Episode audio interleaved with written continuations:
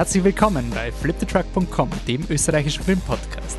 Mein Name ist Wolfgang Steiger und bei mir ist Patrick Grammer. Hallo. Und als Special Guest Trucky-Preisträger Adrian Geuginger. Hallo, grüß euch. Wir haben ein Special-Filmprogramm für euch. Wir diskutieren zu dritt das Weiße Band, Shutter Island, Der schmale Grat und The French Dispatch. Also, fangen wir an.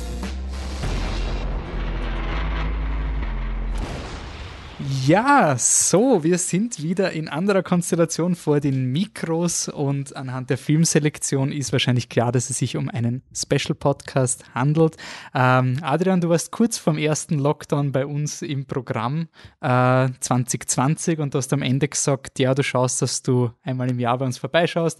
Das habe ich mir natürlich gemerkt und dann natürlich brav daran erinnert. Danke, dass du nochmal bei uns bist. Gern, danke für die Einladung. Ähm, wir werden dann im, im Laufe des Filmes sowieso, äh, also im Laufe des Programms über deine Filme auch äh, immer wieder quer referenzieren. Aber was ist eigentlich bei dir passiert, die letztes, eigentlich jetzt schon eineinhalb Jahre, seit wir uns das letzte Mal gehört haben? Ähm, sehr viel tatsächlich. Also ich habe äh, zwar zwei Kinofilme gedreht, ähm, quasi in der Corona-Zeit, was natürlich eine ganz neue Herausforderung war. Und ähm, ja, deswegen, es endet gerade das sicher stressigste und arbeitsintensivste Jahr für mich bis jetzt. Will ich ja nicht unbedingt nur mal so haben, muss ich auch sagen. Also es war echt teilweise schon nah am Burnout. Ähm, ja, aber dafür ist es jetzt umso schöner, wenn man es geschafft hat. Und ja, ansonsten war es, ansonsten, ähm, ja, bin ich auch, habe ich auch trotz allem geschafft, einige Mal ins Kino zu gehen und so. Und ja, also ich habe mir auch, ich habe nicht, nicht dasselbe gearbeitet, sondern ich habe auch schauen können. Was war dein erstes äh, Kino, wo du zurückgekommen bist? Ähm, ja, also wir haben ja so viele verschiedene Lockdowns gehabt, so. Aber ähm, der, also das erste Mal war, äh, da habe ich organisiert ein Screening und da haben wir dann angeschaut ähm, Fear and Loafing Las Vegas mhm. im Das Kino in Salzburg. Das war das erste Screening in der Corona-Zeit. Das war ziemlich cool. Was war da so cool dran? Also einfach. Naja, es war eben das erste Mal und es war irgendwie das Alters, also der Altersschnitt, glaube ich, war irgendwie 19 oder so, was ah, cool. für ein Programmkino aussieht, aber der Film bietet das halt an, so. Ja. Und habt, also Komisch. kennst du, oder? Ja, ja. Den Und da waren halt echt so geile Gestalten da, also wirklich Punks und alles und so richtig und so. Und das hast wirklich gemerkt, das Klientel, das diesen Film anschaut. Und ähm, ja, es war wirklich, also jeder, der den Film kannt, hat einen Szenenapplaus gegeben und so. Das war echt ziemlich cool. Das Das-Kino ist, glaube ich, boah, ist es letztes Jahr oder vor zwei Jahren gewesen, ist es irgendwie gekürt worden als eines der besten. Ist es oder wenn kurz, das, ja, kurz das Beste. Das war vor, vor, drei Monaten erst. Ja. Wir waren noch nie, Patrick, warst du schon mit dort? Nein. Warum ist es das Kino und das beste Kino Österreichs. Also ich bin natürlich auch sehr befangen, weil ich ein Salzburger bin. Ähm, nein, ich finde, es ist einfach, äh, es hat ein wahnsinnig tolles Programm. Also die Renate Wurm, die Chefin, die äh, die Programmierung macht, die macht sich einfach eigene Meinung so, die, die, denen sind so Trends egal, sondern die wählen einfach die Filme aus, die sie cool findet. Mhm. Und es ist extrem nah dran an, an, an dem Publikum und am Klientel. Und sie gibt auch Filme immer wieder mal eine Chance. Also wenn zum Beispiel ein Film irgendwie zwei Wochen nicht gelaufen ist, dann probiert sie es zwei Wochen später nochmal, dass sie wieder irgendwie programmiert und so. Mhm. Also wenn sie daran glaubt. Und deswegen hast du einfach echt einen coolen Mix und die Leute, die ja, machen sich wirklich Gedanken und reißen sich den Arsch auf, um einfach ein cooles, vielschichtiges Programm zusammenzustellen. Das hört sich sehr nach Gartenbaukino an in Wien. Die sind auch immer so, so, wir wissen, der Film bringt uns nichts, aber ich will ihn spielen.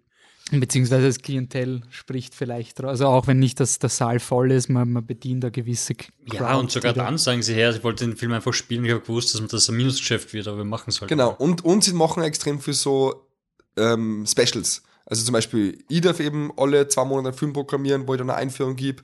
Es gibt dann ganz oft auch so, das heißt, das wird dir gefallen, Wolfgang, das heißt, äh, Science meets Film, so, da oh, zeigen sie, ja, ja, ja da, zeigen, da sie mal einen Film und, ähm, und da gibt's davor, ein Wissenschaftler oder so kommt und macht dann quasi so eine halbstündige Einführung mit dem Thema zum Film. So, Science meets Fiction hast das. Mhm.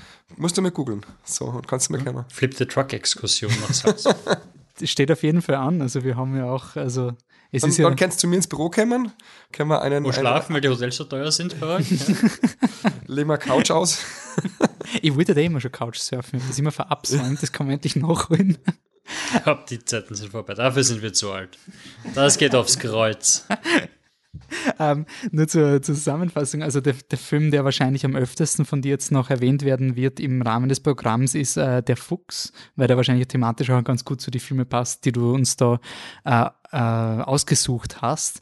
Ähm, noch die beste aller Welten. Also ich habe es zu dir auch off Mike gesagt, neben, neben Wonder Woman 2 wird es wahrscheinlich wenige Filme geben, die so viel Hype haben bei uns. Ähm, der Fuchs, was ist das? Was steht uns da bevor?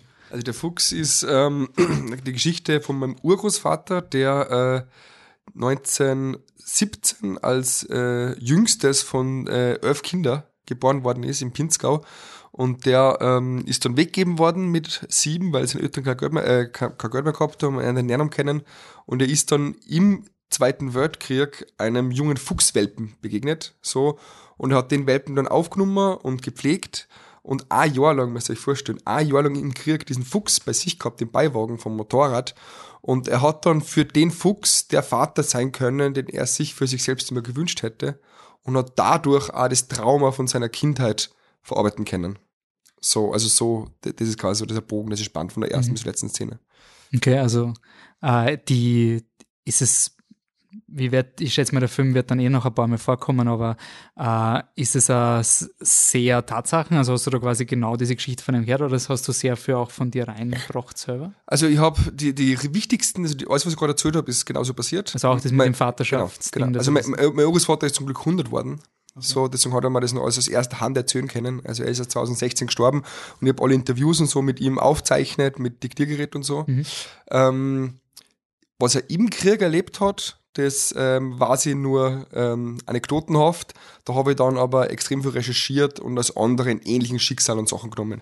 Also ich habe so 40, 50 Tagebücher gelesen und da mit Zeitzeugen ganz viel geredet. Bin alle Altersheime in Salzburg abgefahren und habe mit, den, mit den ganzen Überlebenden geredet und habe dann so quasi die Anekdoten so gesammelt. Das muss okay. ich gestehen. Also es ist nicht eins zu eins, weil mein Urgroßvater hat leider kein Tagebuch geführt, aber dafür hat er Fotos gemacht. Er hat über, 100, äh, über 300 Fotos im Krieg gemacht mhm. mit seiner Kamera und die habe ich auch als Referenz für Szenenbild und Kostüm und so und Kamera hergenommen. Okay, also auch, der, wie ist das eigentlich, weil der äh, Best aller Welten war auch ein extrem persönlicher Film, jetzt kommt ähm, der Fuchs ähm, auch sehr persönlich und Märzengrund ist ein Film, wo du mit dem Felix Mitterer gemeinsam ähm, Drehbuch gearbeitet hast. Wie tust du dir da als Regisseur, wenn du quasi so unglaublich persönliche Projekte hast und dann gemeinsam mit anderen an deren persönlicher Arbeit mitwirkst? Es ist schon was anderes. Also also wenn man es persönlich macht, dann ist halt der Vorteil, man kennt es halt so ganz, man steckt selber tief drinnen und, und man ist sich sicherer, so jetzt mal so, es ist mehr das, das Element so. Bei Märzengrund, was halt wirklich eine fremde Geschichte war, ähm, eine reale Person, die gelebt hat, aber halt, äh, nicht ich und kein Verwandter von mir, da habe ich gemerkt, es ist eine richtige Herausforderung und der Druck, quasi dem komplett anderen Leben dann gerecht zu werden. Mhm. So, und das halt in dem Fall geht es um einen Tiroler Bauernjungen, so äh, dem so respektvoll und so authentisch darzustellen, wie er es verdient hat, ohne dass ich selber dabei war. Mhm. So, und wie gesagt, bei meinem Urgroßvater habe ich das Gefühl, ich war dabei, weil ich bin immer mit seinen Geschichten aufgewachsen. Ich denken kann, er hat auch mal Kriegsgeschichten erzählt. Mhm. So, deswegen war da schon so die Nähe da. Ja, und es ist auf jeden Fall eine andere Herausforderung, aber ja, der Felix Mitra ist ein extrem entspannter und umgänglicher Typ und äh, ich war dann, habe dann drei Monate recherchiert in Tirol und so, also das hat dann, glaube ich, schon passt. Okay. Beide Filme 2022 wahrscheinlich. Ist also Knock on Wood. Ähm. Knock on Wood. Äh, Märzgrund hätte eigentlich schon dieses Jahr rauskommen sollen, aber mit diversen Lockdowns und Filmstau und Verschiebungen und so ist nichts geworden. Jetzt ist da der Plan eben früher und wahrscheinlich dann der Fuchs, würde ich jetzt mal sagen, im Herbst, aber ich will mir jetzt auf nichts festlegen. Also rechtzeitig zur Oscar-Season, quasi Awards, Award-Contender. aber ich will mir jetzt auf nichts festlegen, aber ja. Okay, ähm, aber wir reden nicht äh, nur über die Produktionen. Wir haben gesagt, schick uns vier Filme, beziehungsweise wir haben dann gesagt, wir nehmen, wir votieren einen Film noch rein. Also eigentlich zwei sind von uns, zwei sind von dir. Ähm, und haben ein bisschen Freiform Assoziation begonnen und wir starten mit einem Film von Michael Haneke aus dem Jahr 2009, nämlich Das Weiße Band. Ähm, willst du zusammenfassen? Erklär uns warum. naja, also das ist jetzt ein bisschen anschuldigend, aber es war eine sehr spannende Auswahl. So ja, also nein, ich erkläre es gerne. Ich habe den Film zum dritten Mal jetzt gesehen in Vorbereitung. Ähm, er hat mir noch besser gefallen oder gleich gut gefallen. Ähm, und ich muss dazu sagen, ich bin jetzt an sich nicht der allergrößte Haneke-Fan. So, also seinen letzten Film, ich sag das ja gern so on, on, on track oder on camera, seinen letzten Film finde ich ganz schlecht. Also Happy End, das finde ich wirklich ein unhappy End, wenn das der letzte Film seines, seiner, seines Schaffens ist. Ähm, aber ich, ich, ich finde seinen Stil irgendwie, ich kann, ich kann damit was anfangen und ich finde vor allem bei Amour und bei ähm, Das Weiße Band passt der Stil so zur Geschichte. Da, fühlt, da fügt sie das so ein. So. Bei Amour eben, wenn man zwei alten Menschen beim Sterben zuschaut und bei Das Weiße Band auch, also so jetzt nochmal die Story kurz im Reißen, vielleicht das gar nicht kennen. es gar nicht also der kennen. Film spielt 1913 ähm, in einem deutschen Dorf, das Fiktiven weiter- Dorf. Fiktiven. Dorf, ja. Weiß ich auch so. noch wegen Wikipedia. Genau. Und es, also es brodelt heute immer so der, der Ausbruch des Ersten Weltkriegs so. Das ist immer so die Stimmung des ganzen Films so. Und es sind nur diese ganz, ganz alten Strukturen am Land, so mit dem Baron und der Baroness und so weiter. Und man, da, man, man sieht die Eltern, so, das zieht so Herr Vater und so. Und ähm, wir, wir folgen eigentlich so einer Gruppe von Kindern, die eigentlich, Spoiler, Ja, also der so, Film ist 2009 die rausgekommen. eigentlich Ja. das ganze Tor, Dorf terrorisiert so. Also die, die, die fast Leute umbringen und, und Fallen machen und so weiter und die ziemlich eine bösartige Gruppe von Kindern und Jugendlichen sind. Und wir lernen aber gleichzeitig auch, warum die so sind. Also was die Kinder und Jugendliche so gemacht hat, nämlich eben diese Strukturen, diese Autorität, diese Lieblosigkeit, so, genau. Und erzählt wird das Ganze von, wie es so oft ist, von einer Person, die von außen in das Dorf kommt, der Lehrer, so, der dann wieder weggeht aus dem Dorf.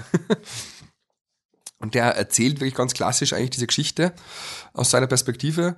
Und was ich so toll finde, oder ich finde viele Sachen toll in dem Film, aber ich finde vor allem so toll, wie sie das aufblättert. So, also, dass du dieses Dorf siehst von außen und dann fängt es an mit diesem Unfall, den der Arzt hat beim Pferd und dann öffnet sie so eine, ein- eine Schicht der Zwiebel wird so nach der anderen geöffnet und du, du merkst dann einfach die Bösartigkeit dieser, dieser Gemeinschaft, die da drunter ist, so.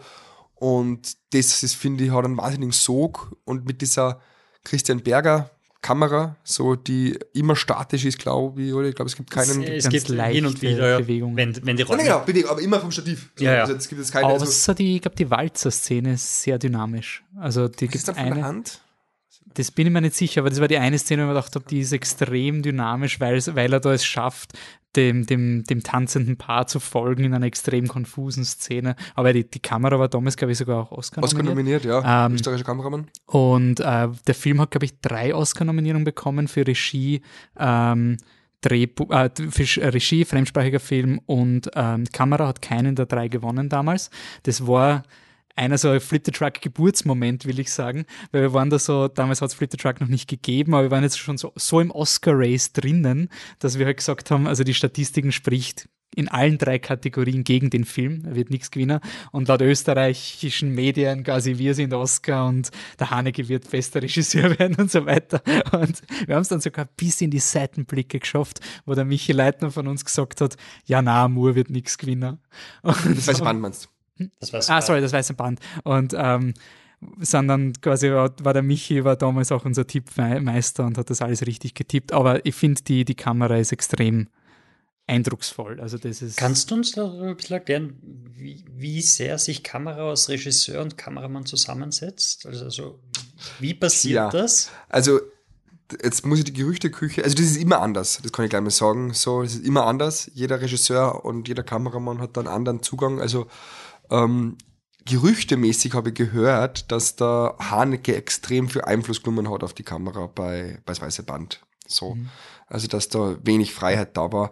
Was ich auch. Also es gibt die Geschichten, dass er halt bei der Beleuchtung so Genau, streng war und genau. gesagt hat, so er will nur natürliches Licht Genau. und hin und wieder hat Genau, und halt dafür aber der Christian Berger, ich glaube, das war für den Film, dann auch wirklich ein neues Beleuchtungssystem so irgendwie erfunden oder so. Ich, mit, ich bin jetzt leider kein Techniker, ich weiß nur, ich habe angefangen zum Studieren, so 2013, und da ist es dann gerade, da ist der Berger gerade durch die Filmunis getourt und hat dieses Beleuchtungssystem promoted und das glaube ich war eben, das ist durch äh, das Weiße Band berühmt worden. So. Okay. Ähm, ja, also also auch die technische Innovation. Genau, die technische Innovation. So Genau. Also ich weiß nur, dass der Haneke extrem viel Einfluss nimmt auf jeden Bereich, so. Aber das ist von Regisseur zu Regisseur unterschiedlich. Mhm. Also ich bin eher wer, der, der die Kameramännern viel Freiheit gibt. So. Ähm, genau. Und was heißt viel Freiheit? Also sagst du dann schon so, also ich will, dass der Film so, dass das geblockt ist, dass das drauf ist, oder? Nein, wir machen schon eine Shotlist, aber ich sag dann, zum- aber ich lasse zum Beispiel dann auch, so wie beim Melike auch, wo dann viel auch von der Hand ist oder Steadicam, so, dann sage ich schon, hey, schau, wie du dich fühlst. Fühl mit die Schauspieler mit und überrasch mich. Ja, ich denke mal beim Haneke, also bei diesem Film, ich habe jetzt, ich habe drei Haneke-Filme, glaube ich, jetzt gesehen und du spürst halt immer den Regisseur irgendwie in jeder Facette. Also quasi da habe ich nicht das Gefühl, dass da irgendwo eine Freiheit existiert, die nicht no. mit dem Regisseur äh, abgesprochen ist. Ähm, ich finde Haneke eine eigene Beziehung zu ihm, äh, ich finde es immer so interessant, weil äh, ihm halt gesagt wird, er, er wirft halt so viele Fragen auf und er lässt das Publikum mit so vielen Fragen zurück. Und ich finde es überhaupt nicht. Also ich finde, alles ist klar, wenn ich den Haneke-Film sehe. Also deswegen sind wir Nazis worden. Also das ist die Aussage von das Weiße Band. Das war jetzt nicht so mhm. äh, viel da. Ich finde, für mich ist das Weiße Band nämlich, deswegen war ich so gespannt, was du da einbringst, weil ich mag ihn eigentlich gar nicht. Und habe ihn auch nochmal geschaut. Ich verstehe, warum er den Ruf hat. Mein Problem ist, jede Figur wirkt für mich wie ein Sinnbild. Also quasi jede Szene ist ein Symbol für die Gesellschaft, warum wir so wurden, wie wir wurden.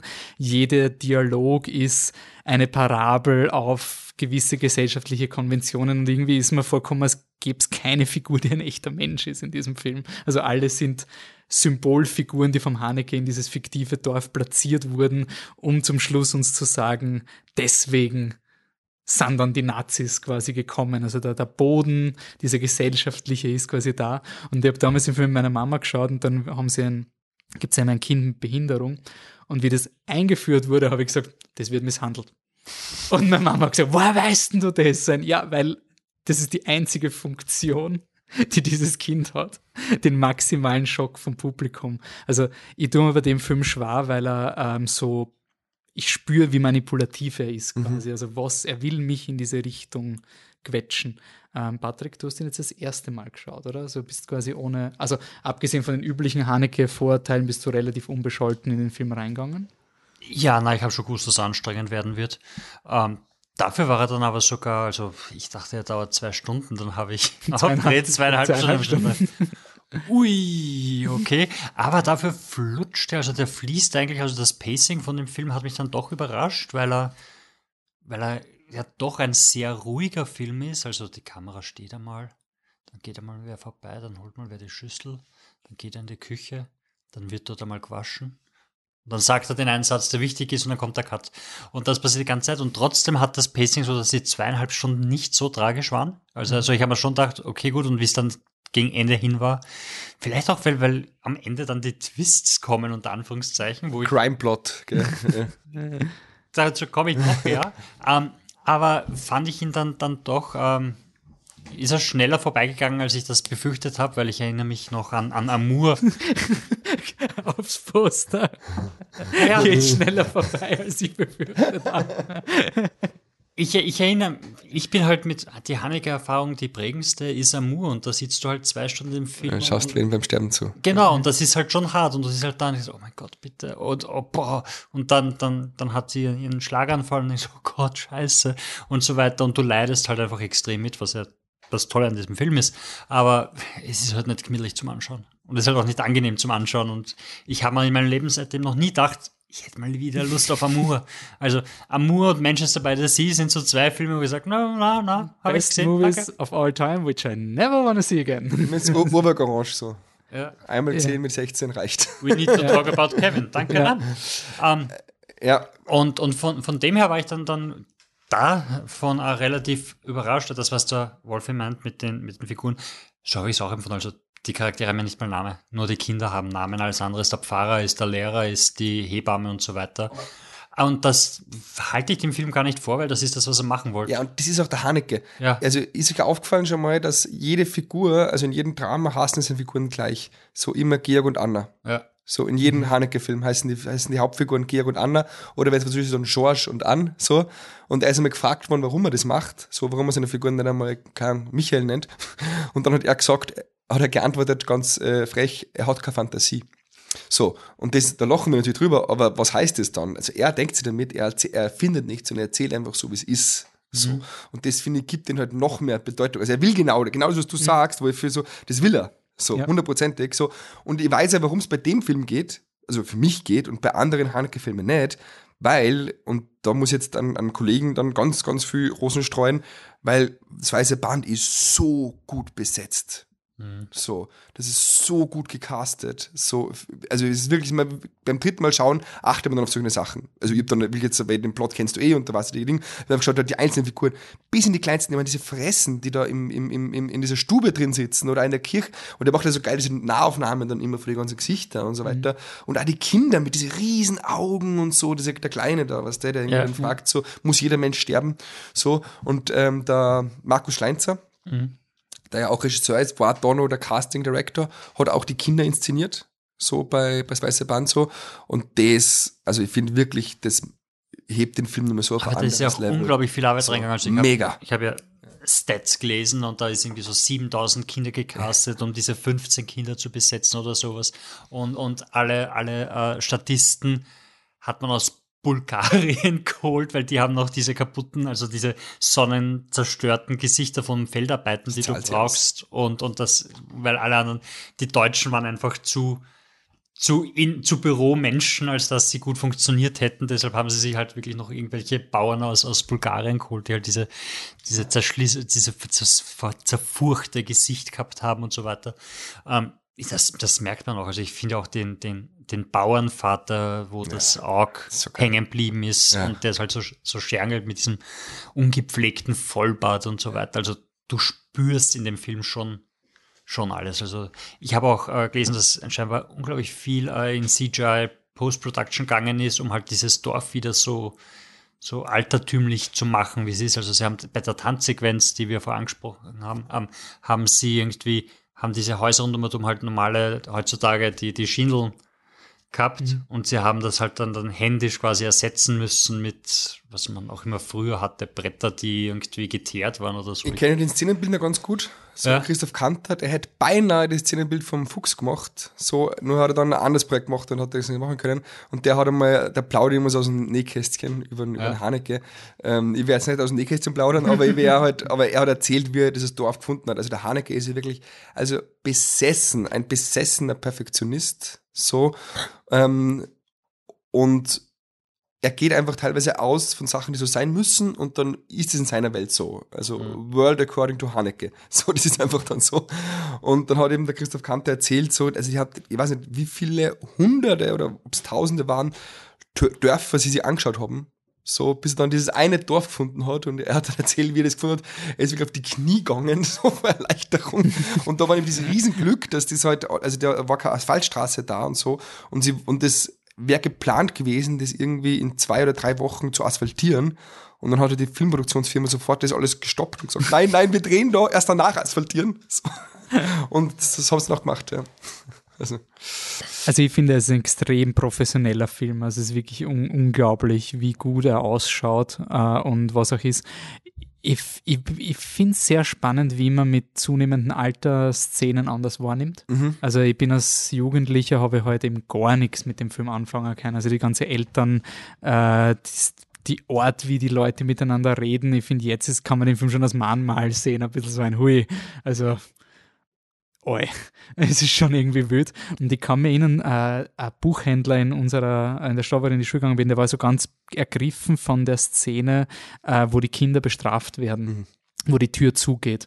Und ich habe das als Kind irgendwie gar nicht checkt, weil ich halt einfach den, den Kontext nicht ganz realisiert habe, was sie da abspült. Also, dass der Sohn mal noch rausgeschickt wird und die Route noch holen muss und dass sie halt am, am Tag davor noch mhm. zu Bett geschickt werden. Dieser psychologische mhm. Terror, der da aufgebaut wird.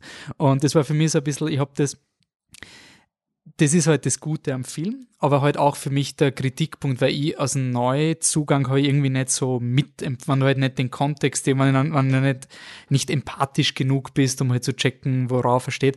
Der Film ist halt für ein sehr spezielles Publikum, finde ich, gemacht, also mhm. was halt auf das auch anspricht und die checkt, wie das jetzt einzuteilen ist und ich glaube, da stoßt er total auf fruchtbaren Boden, aber ich kann eben aus meiner Erfahrung mit 16 sagen, ich bin da halt komplett mm. mit Scheuklappen. Das ist das falsche Zielpublikum auch, ja. Ja, also es war für mich ein Film, der, der ich habe nicht das Gefühl gehabt, dass ich mich da eine empfinden kann in den Film. Also ich habe gewusst, er sagt was aus und ich habe gewusst, es sind wichtige Sachen. Warst du nicht 20?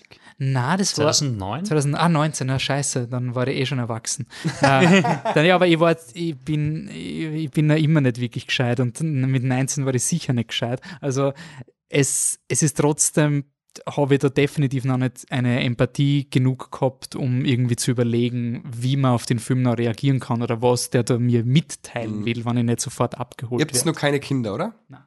Ich habe inzwischen zwei Kinder. Also, ich habe, den Film das letzte Mal gesehen habe, ich noch keine Kinder gehabt. Und das war nochmal spannend, so den Film zu sehen aus, der Augen, aus Augen eines Vaters. Mhm. So, weil Hast du Tipps geholt? Nein, nein, ich, ich, bin tatsächlich, ich bin tatsächlich wieder mehr bestätigt worden, wie, wie toll ich bin. Na Spaß, aber es ist, nein, es ist tatsächlich so, dass ich, ähm, Sie werden gefüttert. es ist, das meine, meine Frau hat einmal in einem Buch gelesen, ähm, dass, so so ein pseudopsychologisches Buch, dass äh, Mütter wollen ähm, von den Kindern immer geliebt werden, das ist ihnen ganz wichtig, und Väter wollen respektiert werden. So. Und das ist bei mir ohne, also bevor ich das gelesen habe, ist bei mir auch so. Also mir ist vor allem wichtig, dass meine Kinder mir Respekt zollen, so. Also mich nicht irgendwie beleidigen oder so weiter. Und meiner, meiner Frau ist total wichtig, dass die Kinder kommen zum Kuscheln, so. Das ist mir jetzt nicht so wichtig. Und das ist ja beim weiße Band auch, aber heute in einem extremen, also die, die Väter, die immer diesen Respekt einverlangen und die Mütter, die irgendwie so gelähmt daneben stehen, so. Und da haben wir gedacht, okay, ich, ich, ich hätte das negative Potenzial also so, so zu sein, so, aber zum Glück hat es inzwischen einfach eingependelt. So, zum Glück ist man inzwischen nicht mehr so. Aber es ist schon, also ich kann es nachvollziehen. Ich hab wirklich die, die, also so schlimm das klingt, ich habe echt die, die Emotion und die Intention vom Fahrer zum Beispiel, Mhm. so, ich habe das wirklich nachvollziehen können.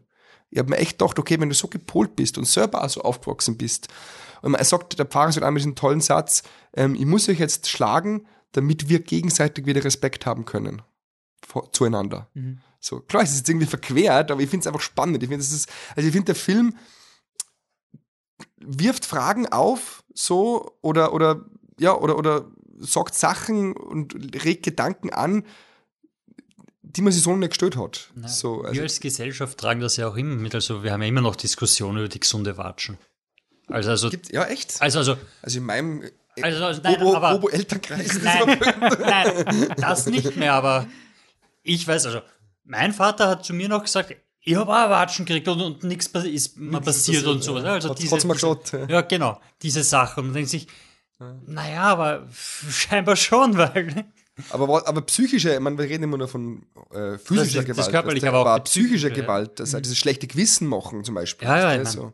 das passiert ja immer noch extrem, aber das ist dann halt auch, auch irgendwo die Machtlosigkeit des Elternseins wahrscheinlich. Wenn das Kind einfach das ist und sagt, nein, es ist jetzt nicht, dann stehst halt schnell an. Verabschiedest du dich auch mit Hand geben fürs Bett noch?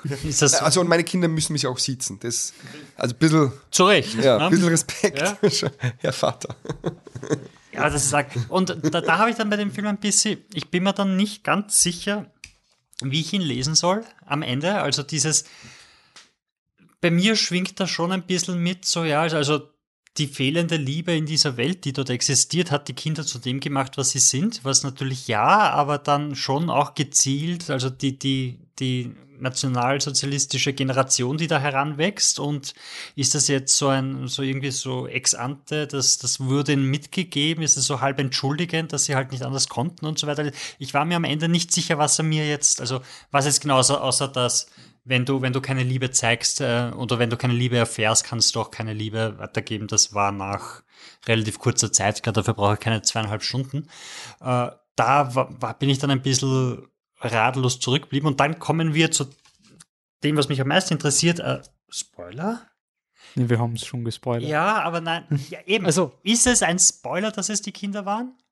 Für mich war es von Anfang an klar. für mich, auch. Für Also- mich war es auch von Anfang an klar, aber Die stellen sie so blöd an. Also die, oder? Naja, und, es ist, denn sonst denn? Du siehst ja die Ja. ganze Zeit also das acht- Menschen, Es, es Kinder. wird ja so in Ja. Minute 10 gesagt, Ja. es war total komisch. Normalerweise sind die Ja, Kinder ja. weggegangen, aber an dem Tag sind sie ja, und dann gemeinsam. sowas, ich meine, so ein Seilspannen ist halt auch irgendwie so ein Ja, Streich, der schiefgegangen ist. Ja, und auch das eine Mädchen, das ja auch so wie du äh, gesagt hast, äh, da ist ein behindertes Kind, was der mit dem Ja. Traum so, dem wird was passieren. So, also das ist ja dann nur Voll. deswegen. Also, Und das Größere, am Ende, wie dann die Hebamme geht, hat die alle umgebracht und ist gegangen? Ich habe mich wirklich gefragt, weil sie geht, dass ihr, ihr Sohn ist verschwunden Mhm. und äh, es hängt einfach ein Zettel beim Nachbarn mit, ich bin auch weg.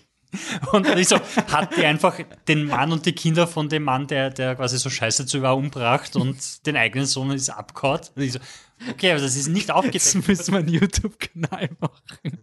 The Secret Ending of White Ribbon. Explained. also ihr habt gerade, dass sie ihren Sohn mitnimmt, oder? Ich auch, aber ich meine, sie ist mit dem Rad weggefahren. Also ich, ich frage mich einfach nur logistisch bin ich dann da gestanden. Also der Sohn ist schon nicht mehr da. Stimmt, also wieder, sie hat wenn dann schon ihren Sohn wegbringen müssen, um ihn zu schützen, damit ihm die Kinder nicht nochmal killen. Aber dann fahrt sie einfach weg und kommt nicht mehr und die anderen sind auch mhm. schon weg, obwohl sie noch in der Schule waren. Also für mich hat er einfach alle umgebracht und dann sie das leckt mich Leute. Ja, muss ich, muss ich gleich nur mehr anschauen. Ja? Und radelt in ihr Glück.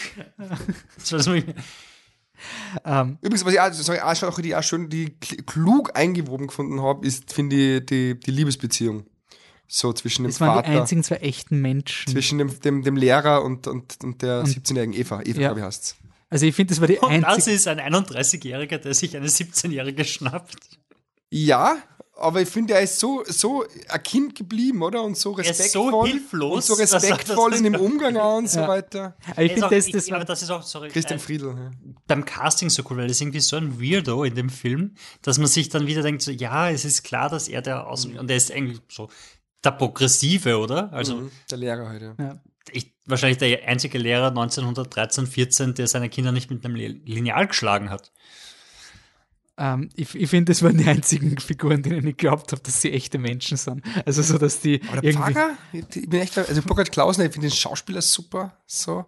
Und also die hat mich wieder berührt, die Szene, obwohl ich gewusst habe, was kommt so, wenn der Sohn ihm dann, ja, dann den Vogel schlägt. Ja, voll. Dieses Lieb. Ja. Und du merkst, der Vater will jetzt ja. dieses patriarchalische Aufrechterhalten, oh, kommen so die Gefühle raus aus ihm, ja, er will es ja. reindrücken. Ja. Na, also für mich, ich habe wirklich so ein Problem mit dem Film, weil er so ein Lehrbuchfilm ist, also weil er halt wirklich so mit seinem Publikum schon kommuniziert, also sein das stimmt, aber ich finde, es ist okay, weil der Film das nie, nie leugnet. Weißt Nein, ich, äh, so. ich sage sag auch nicht, dass das inhärent schlecht ist. Also ich sage nur, das ist der Grund, warum ich gar nichts mit ihm anfangen kann. Okay. Also weil er einfach so mit seinem Zielpublikum schon kommuniziert und ist quasi diese Nationalsozialist, also auch wenn man, wenn dann den Kindern gelehrt wird, dass in deinem Kopf, wenn da was schlecht ist, dann ist es von Gott gemacht worden und dann lassen sie es auch, also das, das behinderte Kind wird deutlich stärker hergenommen, nachdem sie das erfahren, als die anderen. Also da wird halt auf der Metaebene, also das Publikum, was der Film ansprechen will, kriegt aus diesen Dingen dann wahrscheinlich halt voll den Kick mit, ah, deswegen und da sind die Querverbindung, das wieder Film Song vom Konzeptuellen. Aber mir ist halt so, so verkopft, also mir ist halt so ein, ich habe außer diesem Liebespärchen einfach keine Figur, mit der ich mitgehe. Ich schaue halt einfach furchtbare Szenen an. Ja, also, aber, aber, das stimmt, äh, aber mir hat das total gereicht so, weil der Lehrer ist in jeder Szene präsent, entweder als Erzähler oder als, als Figur selber. Mhm. So. Und du lernst ja, das habe ich vorher gemeint, mit diesen Schichten, die aufgehen, ja. du lernst aus seinen Augen dann dieses Dorf kennen. Und natürlich willst du da nicht leben, so, ja. aber ich habe es total spannend gefunden, dieses zu sehen, wie da die Mechanismen laufen. Einfach aber, so. aber ist es dann zum Schluss nicht nicht schon ein bisschen intellektueller, schon arg Torture-Porn. Also es wird einfach immer schlimmer, also jede Szene ist Ja, aber du kennst nur nicht so viel Haneke-Filme, also das ist eh, dafür ist es eh nur total... es hat mich an, an den Diana-Film Spencer erinnert, den ich im Gartenburg noch gesehen habe, wo ich mir auch noch gedacht habe, ich verstehe, was er machen will, aber nach einer Stunde Diana Psychodrama reicht es. Also so, ich habe den Punkt irgendwie mitgekriegt. Und du machst diesen Punkt wieder und wieder und wieder. Und wenn dann das Ehepärchen sitzt so, ich kann nicht mehr fertig werden mit dir.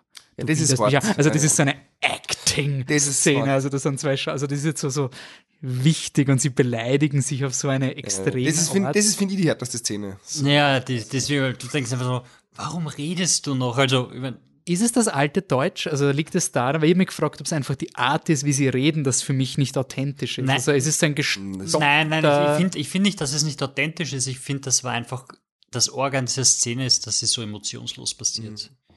Das ja. einfach da, das ist, das ist Stimmt, ja. vielleicht auch wieder dieses, dieses, dieses Gräueltaten Verbeamten, das dann in Nazi-Deutschland war, also dann dieses, dieses komplett emotionslose, mhm. ja, also das ist jetzt die Aufgabe und das macht man so. Warum stirbst du nicht einfach, sagt sie.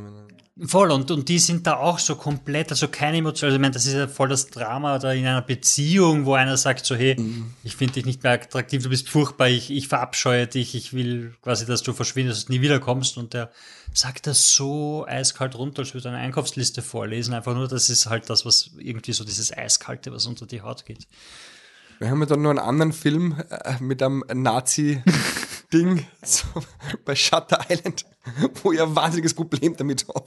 So, ich finde das fürchterlich. Das ist genau so. Gegenteil. Deswegen finde ich das so arg, dass, dass du das da, bei mir wäre das da. Also klar, der Film endet 1914 und das ist natürlich klar. Und äh, es gibt ja total viele Historiker, die sagen, es gibt eigentlich nur einen Weltkrieg mit einer 20-jährigen äh, Waffenruhe. So, mhm. und das ist auch haltbar, glaube ich, historisch mhm. gesehen, so, weil das natürlich einfach äh, drauf gefolgt ist. Ich habe es jetzt gar nicht so aus dem politischen, also ich stimme dazu in allem, was du sagst, aber das gar nicht aus so am historischen Kontext, okay, was, wo sehe ich jetzt die Parallelen zwischen den Figuren und dann den Nazis? Mhm.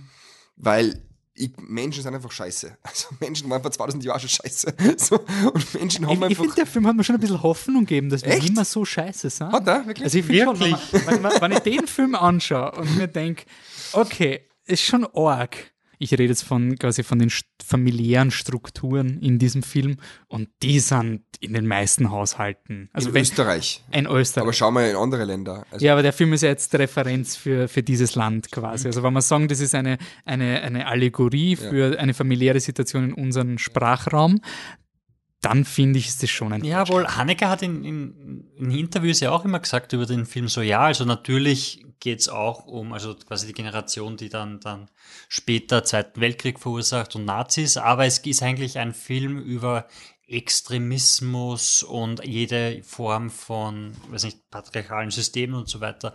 Und frage mich halt schon auch, wenn ich den Film schaue, so, ja, aber wo ist jetzt der, der, der Extremismus darin? Also wo ist dieses fanatische Denken? Du hast nicht, das ist einfach nur unglaublich rigide Strukturen, die halt keine, mm. keine Gefühle zulassen, aber du hast nicht ja, dieses. Die Kinder? Ja, aber wo ist der Fanatismus? Also du, ja, hast, du hast aber auch nicht diesen religiösen Fanatismus, der sich irgendwie durchzieht. Nein, das, das nicht, aber kind, du, du merkst ja, dass die Kinder im Grunde ihren Eltern nacheifern, wenn sie dann mit der Route das Kind genauso ähm, bestrafen, wie sie von ihren Eltern bestraft werden. Also dass quasi das ihnen weitergegeben wird und sie das weiterhin ausleben und eigentlich eine organisierte Terrorgruppe sind, die sich da. Auch mit, dem, auch mit der Scheune, das Anzünden und so. Ja. Was finde ich eine geile Szene ist, aber ja, stimmt schon. Brandlegen und alles. Also ich finde, man merkt, also ich finde, man merkt schon, dass, dass da, dass die, dass die sich sehr schnell in eine Sache reinstürzen können und da wie das dann am Ende ist mit dem Krieg und so, der ausbricht. Also ich finde ich finde schon, dass, dass das klar ist, dass da der Nährboden da ist einfach für, für Extremismus. Habt ihr zufällig, jetzt mache ich mal einen, einen, einen Querverweis noch zu einem anderen ganz tollen österreichischen Film, äh, Schöne Tage. Habt ihr das mal gesehen? Nein, leider nicht. Von äh, Franz äh, Innerhofer. Der ist auf YouTube, den kann man sich gratis anschauen, also auch für alle Hörer einfach. Und der ist krass, der spielt in die 50er Jahre, glaube ich, in so einem Kärntner, Kärntner Bergbauerndorf. Und das ist, finde ich, so wie das weiße Band nur aus der Sicht von armen Leuten erzählt. Mhm. So, wo du also arme Struktur hast und so und aus Sicht vom Knecht und, und das ist auch krass. Also das ist, finde ich, so, das finde ich ja nur härter wie, wie, wie das weiße Band, weil, ähm, weil es eben dreckiger ist. So. Okay. Also da gibt es ja dann, Spoiler, aber es ist nur ein Plot, aber da gibt es halt einfach so eine zwölfjährige Magd, die halt am Hof kommt und dann natürlich schwanger ist. So. Und äh, sie weiß nicht, wer der Vater ist, weil jeder hat sie halt vergewaltigt. So. Und sie wird halt dann von der, von der Mutter total, also von der Bäuerin total zur Sau gemacht, warum sie sie quasi, warum sie mit allen ins Bett steigt. So. Also es ist so mega krass einfach. So. Und das ist halt, und das sind halt die Sachen, die der Haneke da ausspart, weil er das so von der Oberschicht ist immer so drauf blickt. So. Mhm. Ähm, also du würdest ein Double Feature, so ein genau, Double Feature Companion Piece machen. Ich finde es spannend, ähm, nämlich das ist vielleicht immer das Zeichen von einem großen Film oder einem großen Filmemacher. Ähm, Nämlich, ich habe noch einen Haneke-Film gesehen, habe ihn gerade gegoogelt. 71 Fragmente einer Chronologie des Zufalls. Das ist, glaube ich, der Film, wo am Ende ein Attentat passiert vom Film. Und den habe ich auch nicht, nicht aussteigen können, aber auch ganz furchtbar gefunden. Aber danach hat es, das war im Stadtkino, glaube ich, oder, nein, im Metro-Kino. Und da war eben der Haneke auch danach zu einer Diskussion. Und ich habe die Diskussionen so spannend gefunden und was er da eingebracht hat, so spannend, dass ich mir gedacht habe, ich finde den Film scheiße, finde es aber trotzdem irgendwie cool, dass man diese Diskussion findet. Ich glaube, das Weiße Band ist für mich ähnlich. Also mhm. ich, ich, mag den Film überhaupt nicht, aber anscheinend kann man genug Diskussionen drüber führen.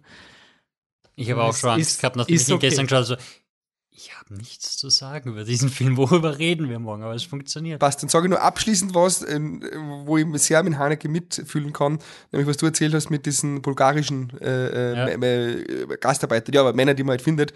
Ich habe beim Fuchs genau das gleiche Problem gehabt. So, Ja. also es spielt ja bei mir, äh, es fängt ja an 1927 und ich habe äh, eine ganze Familie besetzen müssen, also äh, elf, also neun Kinder und, und zwei Erwachsene. Bei den Erwachsenen war es so leichter, da habe ich einen Karl Markovic, der schaut eh, der schaut immer noch aus, als wäre bei die Felsch sehr schmal und so. Und die Carola Niederhuber, ganz tolle, tolle Schauspielerin, die auch ein sehr schmales Gesicht hat. Und dann neun Kinder. Und ich sag's euch, das war ein, eine Arbeit. Also wir haben so viel Kindercaster, Ausschreibungen machen müssen, dass wir neun magere Kinder kriegen. So, das ist so eine Arbeit gewesen. Wir haben echt, und wir haben inzwischen, ich war was wieder ein Purist, ich habe mir gedacht, ich will Salzburger Kinder haben. Forget it. So, wir haben im Endeffekt haben wir zwei aus Wien, dann zwei aus der Steiermark, so, dann einer aus Kärnten, die haben mir dann noch nichts sagen dürfen, dass man nicht hört, dass die woher anders kommen. So, aber es war so schwer. Und du kannst natürlich einem zehnjährigen Kind nicht sagen, äh, Nimm mal fünf drei- Kilo genau. ab, dann schauen wir weiter. So.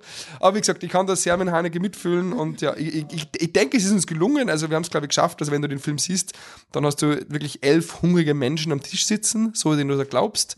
Aber es ist echte Arbeit. Aber das ist mir bei dem Film auch aufgefallen. So viele Kinder. Also jede Familie hat einfach so viele Er Kinder. damit so. Ja.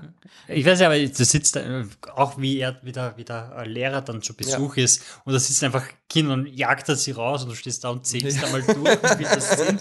Ja, so. Bin eh froh, wenn ich eine weniger äh, ernähren muss.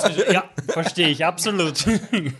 Habt ihr ähnliche äh, Diskussionen gehabt mit, äh, mit den Sets? Also wie ist beim Fuchs gewesen, dass man diesen Vergangenheitseffekt habt? Äh, oder habt ihr viele ohnehin die meisten Szenen im Freien oder nicht Auf in der einer- schaut einer- Also, ja, nein, das So wollte ich's nicht nein, sagen, Nein, doch, also wir haben ähm, äh, richtig lang gesucht, diese Alben, und wir haben tatsächlich dann, wir haben da Tirol komplett durchforstet, nichts gefunden, so, dann Salzburg komplett durchforstet, und dann haben wir eine Alm gefunden in Großaal, äh, die Karasek-Alm, die ist aus dem Jahr 1630 oder so und immer noch original erhalten mit äh, quasi einer Rauchkuchel und mit unebenem Boden. So, also, also nichts gemacht, irgendwie schön, sondern wirklich nur so ein Steinboden drinnen. So. Und das war die einzige Alm und wir wirklich sofort, okay, wir nehmen's, wir nehmen's.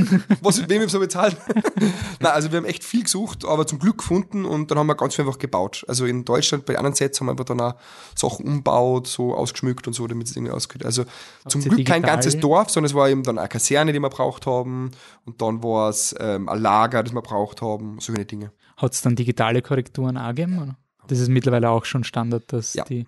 Ja, also es ist auch, du glaubst gar nicht, wie unfassbar äh, unaufwendig es inzwischen ist, Panzer und Flugzeuge einzufügen. Mhm.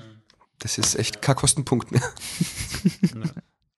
Ja, da, da kaufst du das 3D-Modell um Ja. 200 Und es schaut richtig gut aus. Du rein, Es schaut ja. richtig gut aus. Ja, habt ihr für die, für die Alm, die 1681 gebaut ist, äh, gibt es da dann irgendwelche Denkmalschutzvorkehrungen, wo ihr, ist auf der Alm der so alles Besitzer. wurscht? Nein, das ist alles wurscht, aber mit den Besitzer haben wir uns gut gestellt, so, und die ähm, waren sehr nett, tolle, tolle, nette Familie, und haben gesagt, was wir machen wollen, und man geht eh immer sehr vorsichtig um mit allem und so weiter, und ja. Wegen Almen. Ich habe mich immer gefragt, wie platziere das mal in deinen Kopf? Vielleicht gibt es in ein paar Jahren so einen Film. Wieso gibt es nicht so wenig Alpenhorrorfilme? Ich finde, das wäre so. Ja, aber nicht genug. Also so, ich finde, die Alpen wären, sind doch die, die Campsites Ja. von den Amerikanern. Wir den haben letztes also, Jahr haben wir geredet, erinnerst du dich? Alpenhorror, ein bisschen einen konservativen Alpenhorror, wo so irgendein Bobo-Pärchen, so wie Get Out, aber quasi in Tirol. So der Bobo kommt einmal zur, zur Verwandtschaft, dann muss er mit dem Vater am Berg gehen und sowas. Und Aber es, Also- gibt, ja, aber es gibt schon ein paar Sachen, so österreichische Horrorfilme. genau, aber so richtig Ja, Lederhosen-Zombies. Aber Alpenhorrorfilm muss. wir haben letztes Jahr auf der Donauinsel lustigerweise geredet, weil ich habe gerade eine Lovecraft-Geschichte gelesen gehabt über so, so ein altes Dorf, wo halt wer weiß, was abgeht. Und ich habe wirklich gedacht, so, das nimmst du und haust du in die Salzburger Berge und du hast die urgeile österreichische Geschichte von irgendeinem komischen Dorf, wo ein Typ in den Wald geht, weil da oben ist irgendein Star und der Better zu irgendeinem Goat und sowas. Also das würde sich uranbieten. Österreichische Mythen sind so fucking scary. Also gerade in Berggeschichten oder sowas, Stimmt, da erzählt ja, wird. ja. Das ist so arg. Und ähm, ja, also ich finde halt auch zum Beispiel, das Weiße Band hätte ja auch das Potenzial für Stephen King-Geschichte. Also es hat ein bisschen so was Kinder des Zorns oder Ja. sowas, die, die sich da rächen. Bisschen was Ähm, Übernatürliches noch. ne? aber wir schwingen da jetzt eigentlich zu einem anderen Genre Mhm. über, nämlich äh, zu einem quasi jetzt äh, von dem Regisseur kam dieser Film. Jetzt kommt das Vote vom Publikum Shutter Island. Oh. Ähm, der Patrick hat mir nämlich angeschrieben, er will den, der brennt ihm quasi schon lange unter den Fingern. Äh, Shutter Island von Martin Scorsese äh, und ist 2010 ins Kino gekommen. Patrick, kannst du uns vielleicht mal kurz ähm, Überblick geben, worum es in Shutter Island geht? Ja, es geht um Leonardo DiCaprio, der als äh, US Marshal auf eine, auf eine Insel kommt bei, äh, vor Boston, ähm, auf der ein, ein Gefängnis für, für äh, psychisch, äh, psychisch äh, gestörte die Straftäter. Überhaupt. Äh, sind, also im Endeffekt die irgendwelche ähm, die Verrückten sind dort. Und äh, einer ist verschwunden und er und sein Partner müssen dort jetzt quasi herausfinden, was ist. Und, und er, er glaubt, er ist einer Verschwörung auf, auf der Spur. Und äh, Spoiler, weil darum geht's. ähm, am Ende stellt sich heraus, dass er einer der Patienten ist und sie ihn aus seiner, seiner Wahnvorstellung äh, quasi rausholen wollen. Ist das ein Spoiler? Ich kann mich erinnern, da war der Trailer von Shutter Island und es kam Nummer 67, aber es gibt nur 66 Patienten. Und ich war so, jupp. Yep. Man darf halt keinen Trailer schauen. ja. Darfst du keinen und, Trailer schauen. Und er bringt mir noch nicht lange unter den Fingern, er brennt mir seit ein paar Wochen unter den Fingern, oder ist mir vor ein paar Wochen unter den Fingern, äh, Wochen, wie man das Ding macht. macht alles länger. Es war es war ein Samstag, es war zwei Uhr in der Nacht, wie sich das so gehört, und ich seppe halt durch und da hat der Film gerade angefangen. Und ich habe halt die ersten 10, 15 Minuten geschaut mit dem Twist im Kopf und ich habe es einfach so geil gefunden, wie der konstruiert ist, wie das alles ineinander greift. Ich gesagt, okay, gut, über den muss ich reden, weil es ist jetzt drei, ich will schon langsam ins Bett gehen. Irgendwann sollte ich schlafen gehen. Wolfi, den geh meinen Podcast habe ich einen Grund, ihn zu schauen. Und, dann, und das hat sich wundervoll ergeben.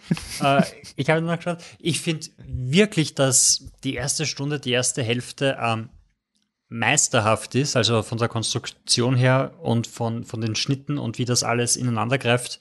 Ähm, gegen Ende hin, also dazwischen gibt es dann Szenen, ich glaube, es fängt an, wenn sie, wenn sie in den Zellblock C gehen und dann irgendwo eine Höhle finden, wo, wo der Film einen ziemlichen Nosedive macht, wo sie denken, oh, okay, gut, keine Ahnung.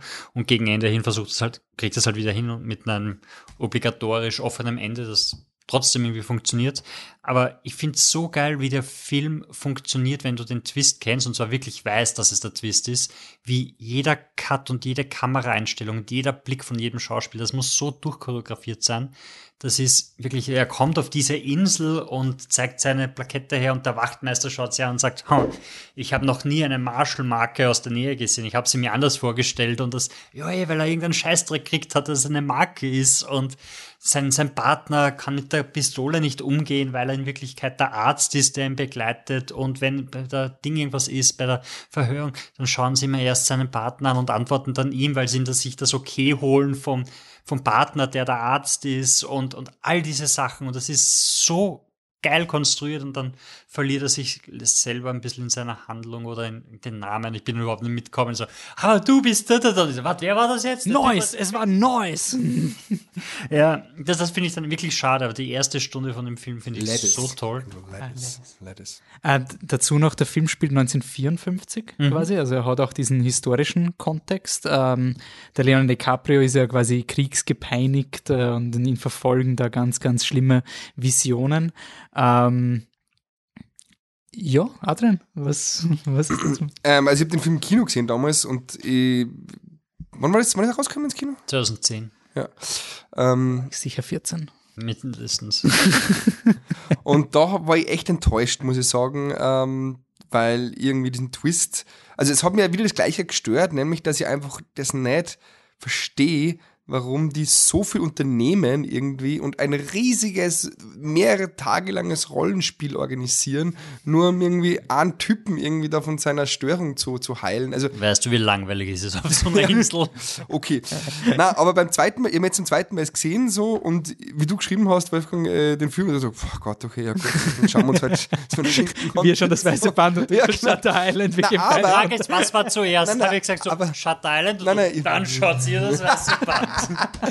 Na, aber tatsächlich, also äh, ich finde auch, dass die erste Stunde wirklich Scorsese in höchst, also hat man, vor allem, ich habe jetzt schon gewusst, es kommt am Ende dieser bochene, komische Twist so, ich denke an den gar nicht, sondern ich, ich lasse mich berieseln und ich finde atmosphärisch, das ist echt geil. So, also die erste, das stimmt so, finde ich auch total.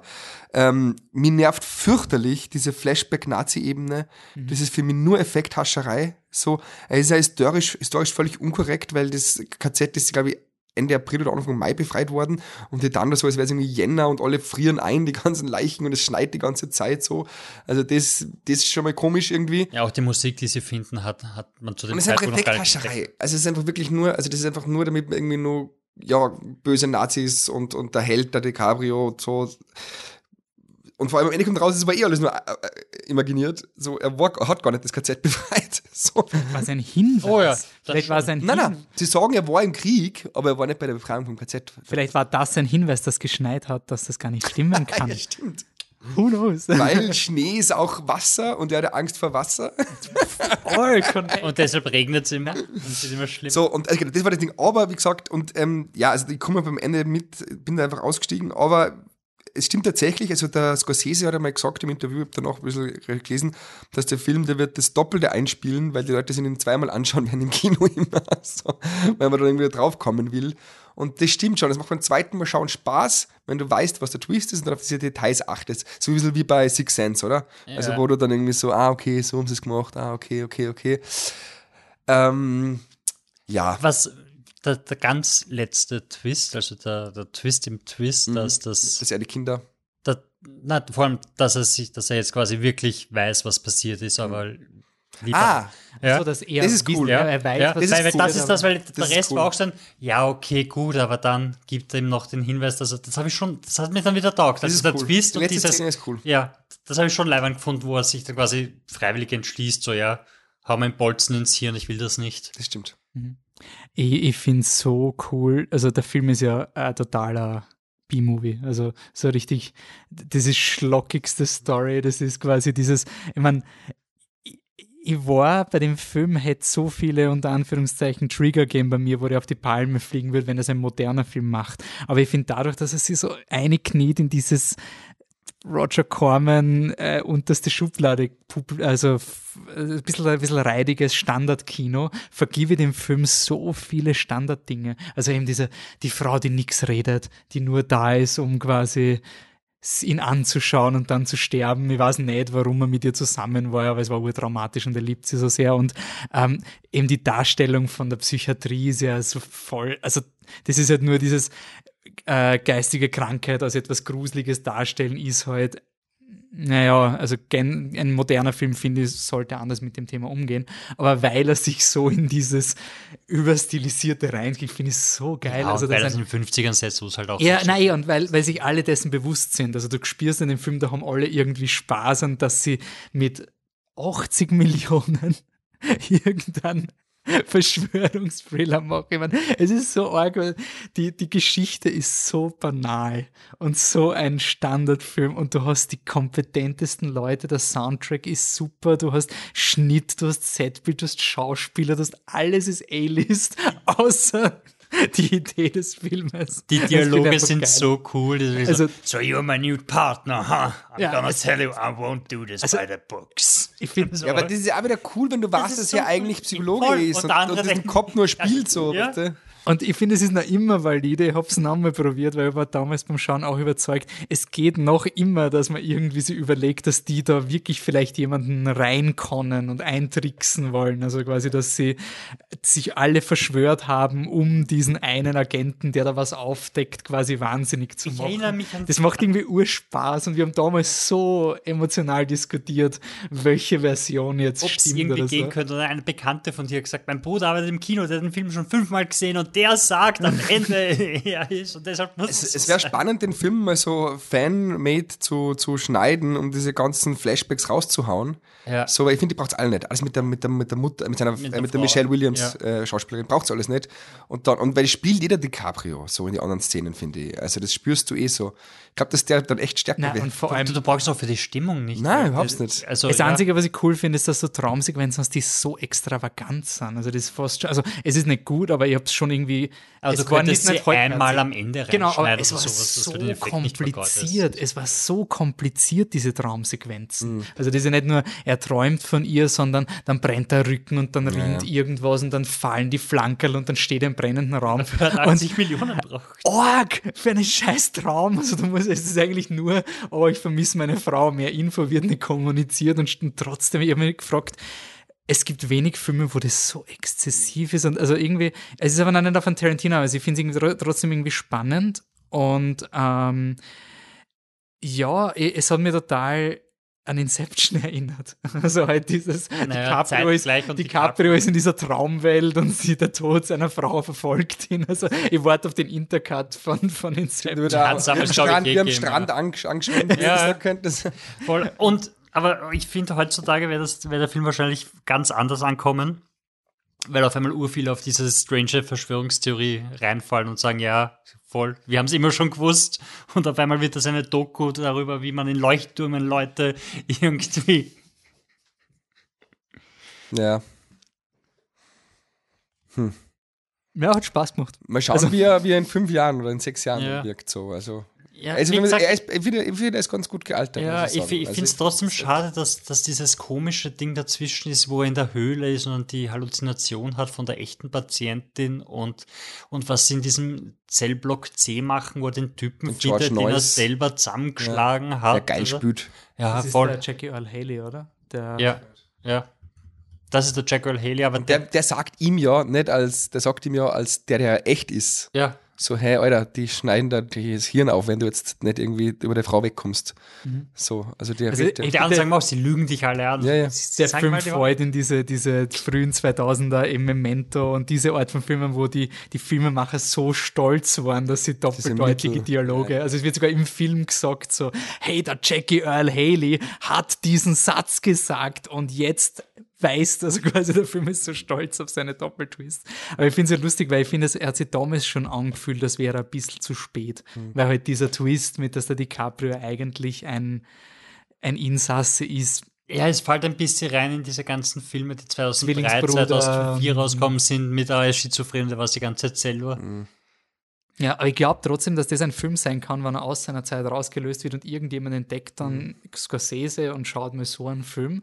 Ich glaube schon, dass es ziemlich flasht. Also, wenn du noch nie so eine Referenz gehabt hast und dann schaust mit 14 diesen Film, das ist das erste Mal, dass der ist der Insasse, dann, also losgelöst keiner solche Filme, dann trotzdem weiß halt, ich glaube, die Stärke, die er hat, ist ja trotzdem, dass er gut gemacht ist. Also, dass er, Das ist, das Ja. ist so, wie habt ihr jemals einen Number 23 gesehen? Mit, der Jim Carrey-Film, Mit Jim oder? Carrey. nein? Das, das war der erste, äh, der war auch, ist genau in dieser Zeit von, äh, oh, er war, er war die ganze Zeit selber und er kann sich nicht dran erinnern und er ist der Mörder der, der Geschichte rauskommen.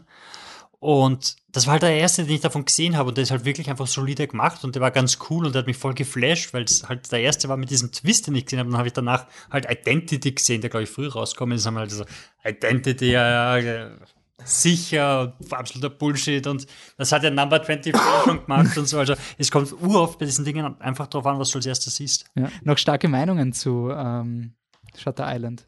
Du Patrick, du hast jetzt endlich die Chance, du kannst es loswerden. Du, Nein, ich habe schon über die erste Stunde geredet und wie gesagt, ich habe das ja gesagt und ich habe dich getroffen, wie ich, wie ich nur die erste Stunde gesehen habe, bevor ich dann um drei in der Früh ins Bett gegangen bin. Und wie ich ihn dann nochmal geschaut habe, und zwar ganz geschaut habe, war ich dann urenttäuscht, dass eben, eben dies, dieser, dieser Block danach kommt, wo, wo der Film halt wirklich urviel Dampf verliert. Meiner Meinung nach ist jetzt ist es auch nicht so, dass das unentdeckte Me- Meisterwerk von Scorsese, dass er die erste Stunde lang war. ich finde, es gibt dann trotzdem so, der in diese Kategorie so läuft dann irgendwann am ORF um 15 Uhr und dann schaut man diesen einen Film. Also ich habe das manchmal mit meinem Papa gehabt, irgendein Kind ist, den man noch nie gesehen hat oder irgendein Robert De Niro, dann schaut man den, dann ist der Film vorbei und so, ja, der macht keine schlechten Filme. also so, das das wäre so Shutter Island. So, Das ist so, du, du, hast am Sonntag irgendwie nichts vor, dann schaust du den wegen Scorsese und sagst, ja, na, war wieder gut. Also quasi war wieder besser als, als der Rest, den ich schauen hätte können, weil das weiße Rössel mit Peter Alexander wäre auf OF 2 gelaufen. Nein, danke und ähm, schon gut. Ähm, wir haben gesagt, äh, Genre ausleben. Adrian, gibt es irgendwas, was du unbedingt mal machen Also wenn du eine absolute Nahenfreiheit hättest und du müsstest ein, könntest ein Genre beleben. Abgesehen von einem Horrorfilm in den Alpen. Und du kriegst, ach, abgesehen vom, vom Alpen-Horrorfilm, mit einem Falkner. Ich finde Falkner sind extrem gruselige Leute. Mhm. Also dieser mit seinem Killer Falkner. Mhm. Ähm, du kriegst 80 Millionen und du kannst jetzt irgendein Genre verfilmen, auf welchem Kontinent auch immer. Was, was willst du machen? Gute Frage. Ähm, ich würde wahrscheinlich in die Science Fiction gehen. Mhm. Wahrscheinlich einen Science-Fiction-Film machen, weil ich finde, das ist, man ist ja inzwischen schon so weit, dass es halt so viele Arten von, wo sich Science-Fiction mit einer, einer realistischen Zukunftsvision irgendwie trifft. Also, kann zum Beispiel die Filme von Blumkamp, irgendwie so Elysium mhm. oder so, oder District 9, oder ich bin ja, Hör zum Beispiel finde ich grandios, mhm. ist ja der ins Betriebssystem verliebt. So, sowas hätte ich irgendwie Lust. Also so wirklich so, so ein Science-Fiction mir alles durchzug. Ich glaube, du hast, was ist, du hast so Freiheit. Du kannst alles konzipieren, du hast irgendeine Idee und ja, dann ist es halt so in 50 Jahren und schreibst es auf, was das Also geht's in Richtung Wien 2060 und dann pfiuh, sind die Punks in Wien nein, und, genau, und genau, oder ist ja, eher so in der jetzigen Gesellschaft? Nein, nein, sowas genau, aber nur halt vielleicht einmal nicht so krass dystopisch, so, also, sondern vielleicht was, wo es nicht ganz klar ist, so, ist es irgendwie, wäre das eine coole Zukunft oder wäre es keine? Also, ist ja, finde ich, bei Hör auch immer so, was du dich fragst, mhm. so, also, weil es irgendwie schon, es ist kein Mensch mehr einsam, wenn du dein Betriebssystem hast, mit dem du irgendwie eine Freundschaft haben kannst. Also, quasi so. auch als spirituelles Sequel zu das Weiße Band, dass sich die Gesellschaft weiterhin verbessert und dann. Aber da ist wahrscheinlich das das Problem, erstens einen Science-Fiction-Film in Österreich machen, ist sicher unglaublich schwierig. Ja, ja gesagt 80 Millionen, also in ja, Österreich. 80 Millionen. Ja, ja. Und, nein, nein. und dann eben es ist Geld dafür sammeln, weil die sind ja, ja, ja. es muss geil ausschauen. So, sofort teuer. Ja, ja, es das muss ist geil das große ausschauen. Problem. Ja. Aber es, geht, es wird schon mehr. Also ich, ich finde, ich habe schon das Gefühl, dass jetzt eine Generation Film, also ich hab, wie wir den Podcast angefangen haben, haben wir auch immer so gesagt, oder wir, äh, ja, wir haben irgendwie keine Lust auf österreichischen Film, weil es ist halt alles immer so in der Vergangenheit verortet und da, mhm. man hat halt nicht diese man hat nicht das Gefühl gehabt, dass Leute Filme machen, die auch ein bisschen so mit Mainstream Kontakt haben und das jetzt einfach ein bisschen nach Österreich ja. holen wollen. Oder wenn es passiert, dann funktioniert es halt irgendwie nicht und ist immer ein bisschen peinlich. Aber ich habe schon das Gefühl, dass es sich ziemlich ändert jetzt da mit der, mit der österreichischen Landschaft, dass es ein bisschen diverser es wird. Halt, es wird halt auch durch, durch, die, durch die digitalen Geschichten wird es halt einfach so viel machbarer auch mit kleineren, ich habe gerade vorher mit Panzer und, und, äh, und Flugzeuge erzählt, so, das kommt halt immer mehr. Mhm. So, also ich habe jetzt Rubicon noch nicht gesehen, weil das hat jetzt kein mega Budget gehabt. Mhm. So, und wenn das cool ausschaut und cool wirkt, ist eigentlich die Tür geöffnet, dass du auch mit kleinen Budgets, mit 5 auf X und so, dann einfach so machen, Sachen machen kannst. Hast du Einblicke oder fühlt sich so an, als würde auch in diesen Fördersystemen, als würde sich da auch was ändern? Ja, die wollen eh Genre. Die als schon. Die, ja, ja, also weil, freuen weil, sie. Es kommen einfach, also von außen, von außen naja, schaut es also, immer so aus, als wäre das so dieses, das sind halt diese alteingesessenen, diese Professoren von der Filmakademie, die halt sagen so, wir wollen diese Art von Film und dann erlauben wir noch diese eine Komödie über Ausländer. Nein, nein, soweit ich jetzt weiß, also zum Beispiel beim Filminstitut und so, die, die freuen sich über Genre tatsächlich. Also die, die, die sind immer ganz happy, wenn mal was, was ist, was nicht irgendwie ein äh, Mann, der auf Identitätssuche ist. so. ähm, aber ja, ich meine, die Filmakademie Wien, das ja bis vor kurzem nur unter Haneke und Murnberger geleitet worden ist. Ähm, jetzt ist ja die Jessica Hausner dort so. Mhm. Die hat halt lange einfach nur diese Leute ausbildet. Ja. So, die hat dann diese identitätssuchenden mhm. ja. Menschen irgendwie Wenn du quasi so. nur deinen Stil verbreitest, nichts anderes Genau. zulässt, Genau. dann wird es schwierig. Aber Genau. Ich hätte einmal Bock, weil du gefragt hast, was also Ding ist, ist echt so Fantasy. Also im Sinne von Herr der Ringe mittelaltermäßig so. Also das finde ich auch so geil. Gibt's ja selten gut. Also Herr der Ringe ist immer Ja. völlig unerreicht. So Ja. seit 20 Jahren. So. Österreichischer Alpenhorror-Fantasy? Es Just, gibt just saying? es gibt mit Falken? Kennst du die schwarze Spinne?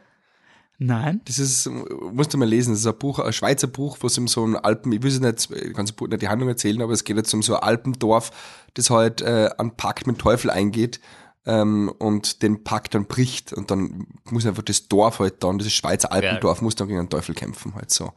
Und das ist halt schon fast so Gandalf-mäßig. so Ja. wie der daherkommt und dann kommen so Spinnen überall. Also das wird eigentlich ziemlich gut passen. So. Aber wie gesagt, wenn du das ordentlich machen willst, ja, bist du wahrscheinlich auch irgendwo bei 30, 40 Millionen. Okay. Ähm, was ähnlich viel gekostet hat, ist und was wahrscheinlich nicht mit digitalen Panzern gemacht wurde, ist uh, The Thin Red Line. Hat das so viel gekostet? Ähm, ich schaue nochmal das Budget, aber es ist eigentlich ein äh, recht teurer Film. Der Film Sieht Red, man auch, The. Thin Red Line von schon allein die Location. Allein die Schauspieler. Terrence das ist mir aufgefallen, da ist ja alles dabei. Ist jeder dabei? Es ist Jeder. Uns schaff's mal kurz, schaff's mal kurz, schaff's mal kurz. Ja, du 19, äh, 1998 von Terence Malick, der Film. Ähm, wir haben beim letzten Podcast, wo du da warst, Adrian, äh, sowohl über einen Kriegsfilm als auch über einen Terence Malick-Film geredet. Und jetzt kriegen wir einen Kriegsfilm von Terence Malick. Also Der Kreis schließt ne- sich. next level. Äh, Budget 52 Millionen, also ein bisschen weniger. Boah, weniger Shutter Island. Naja, aber naja, Inflation, was der, also, Ja. also zehn Jahre oder zwölf Jahre dazwischen. Zwölf Jahre also davor. kannst fast zwölf Millionen dann dazwischen. Adrian Brody war sicher der teuerste. Okay. Adrian Brody Also- hat gedacht, er ist die Hauptrolle. ja, das ist so schön. Dass ich, ich habe Worum ganz geht Film es drüber nachdenken worum, worum geht's eigentlich in, in diesem Film? Ähm, Weil es ich kenne mich mit historischen Dingen nie aus. Ja, ja, also es ist äh, äh, ähm, Zweiter Weltkrieg ähm, von der amerikanischen Seite betrachtet. Die haben ja meistens gegen die Japaner gekämpft, so äh, die Befreiung Europas war dann nur am Ende. Ähm, und es ist eigentlich, das ist mir nochmal aufgefallen beim Schauen gestern, äh, totaler kleiner Zeitraum, der der erzählt. Also das sind irgendwie, weiß nicht, zwei, drei Wochen oder wenn überhaupt so. Und es geht eigentlich nur um eine einzige Schlacht. So, nämlich eine Gruppe von amerikanischen Soldaten muss einen Hügel erobern.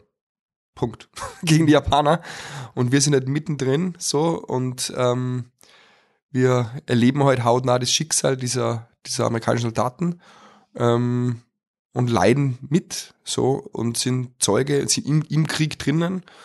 Und natürlich hat's in Malik äh, äh, typischer Manier sehr viel um Religion, Philosophie, Psychologie zu tun, flüsternde flüsternde Stimmen. Er hat eine Handlung. Ja, ja, hat eine Handlung. Genau. Ähm, warum ich den Film oder was, ich, was mich jedes Mal reinzieht, ist wirklich einfach die ersten zehn Minuten. Also wie genial, ich, ich komme nicht klar, wie genial die ersten zehn Minuten sind. Bin ich so gespannt, was ihr sagt.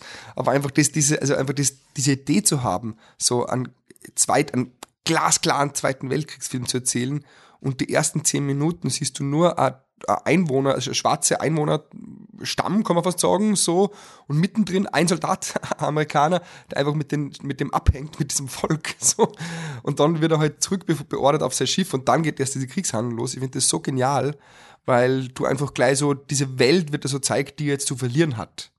So. Und das Schlechteste an dem Film für mich ist diese ganze Flashback-Ebene mit seiner Frau. So finde ich, ich mag einfach so Flashback-Geschichten mit, mit Frauen nicht. So. Ich finde, es nicht Das war total der andere, wichtig oder? fürs Das Publikum. war der andere. Na, bei dem auch. Der hat auch eine Flashback Ja, mit seinem- klar, ständig reingeschnitten, so wie er mit seiner Frau irgendwie kuschelt und so.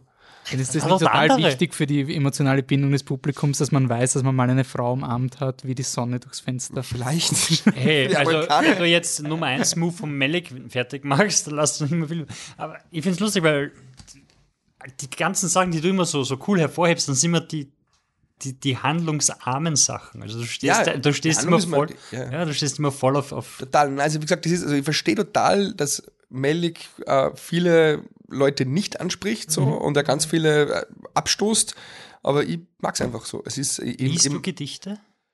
na. Nicht wirklich. Ähm, der, Thin Red Line hat bei uns eine ziemliche Vorlaufzeit gehabt. Der Michi hat immer die Angewohnheit gehabt, er schenkt mir zum Geburtstag eine Blu-ray von einem Film, den ich schauen soll.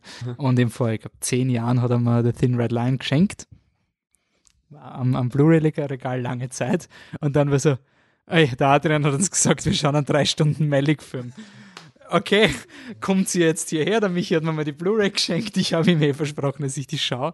Äh, ich bin komplett weg von dem Film. Ich finde den so gut. Also, Aber jetzt doch. Achso, doch, jetzt kommt ein vernichtendes nein, Urteil. also. Hast du jetzt bin- zum ersten Mal Ich habe zum ersten Mal für diesen Podcast geschaut. Meine, Das war, Okay. also war wieder so ein Fall von, wenn ich gezwungen wäre, ich muss gezwungen werden, gute Filme zu schauen. Schau her. Ähm, ich bin Ziel erreicht.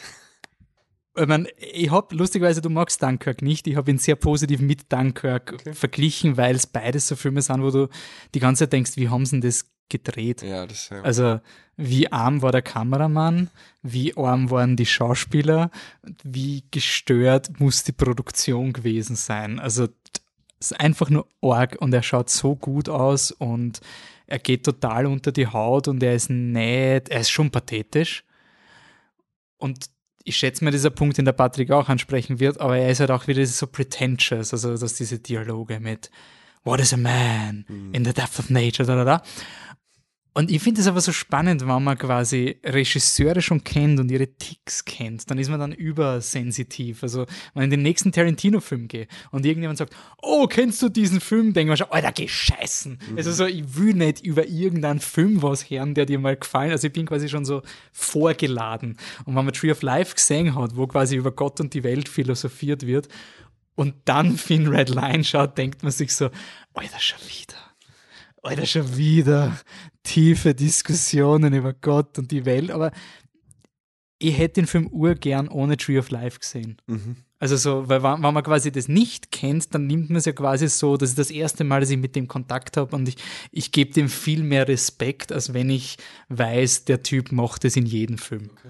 Also ich, ich habe oft die Erfahrung, so gewisse Stilmittel von Regisseure, auch wenn wir dann so meine Wes Anderson sagen, kommen, ja, ähm, wirken für Leute, die das erste Mal so einen Film von dem schauen, komplett anders und frisch und mhm. spannend und sowas. Und wenn man schon kennt, haut es einen fast schon aus dem Film raus, wenn man sich denkt, jetzt macht er wieder sein Ding. Ich finde bei Finn Red Line passt aber weil, also wann, wenn nicht, in so einer Situation mhm. stößt du die Frage über die Gott und die Welt. Ich finde schon, es fühlt sich nicht an, als, also ich habe nie geglaubt, dass die, die Soldaten das selber denken. Mhm. Also etwas in ihnen spricht diese Gedanken aus, aber ich weiß nicht, ob der Soldat in sein Tagebuch reinschreibt, was ist die Natur? Mhm. Und die Natur ist mit sich selbst im Krieg. Und dieser Ding, da, da, da, da. also das ist, es ist zu deep für die, die Eloquenz, die die Figuren mhm. normalerweise an den Tag legen. Aber ich bin voll voll weg von dem Film. Also, also ich war total überrascht.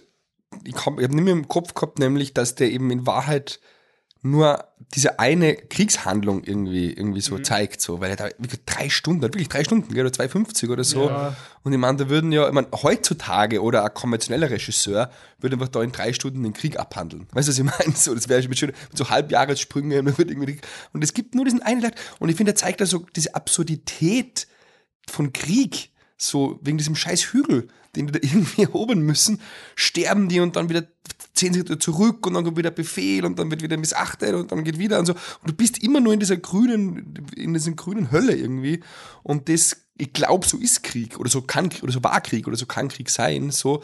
Und du verlierst heute, halt, und das ist ich so stark, du verlierst halt nie die Perspektive sondern du bist immer halt mit diesen, mit diesen paar Soldaten da irgendwie, äh, äh, liegst du im Gras. So. Und das trauen sich einfach viele Regisseure nicht. Das finde ich ja so schlecht, bei deswegen mag ich Dunkirk zum Beispiel nicht, mhm. weil der sich es nicht traut. Du meinst, er bleibt nicht lang genug bei ja, ihnen? Und Dunkirk traut sich das nicht, dass du zwei Stunden lang mit denen ohne Unterbrechung da am Strand hockst und auf die Rettung wartest. Mhm. Sondern der musst du wieder ständig rumspringen. so. Und das macht der Film nicht.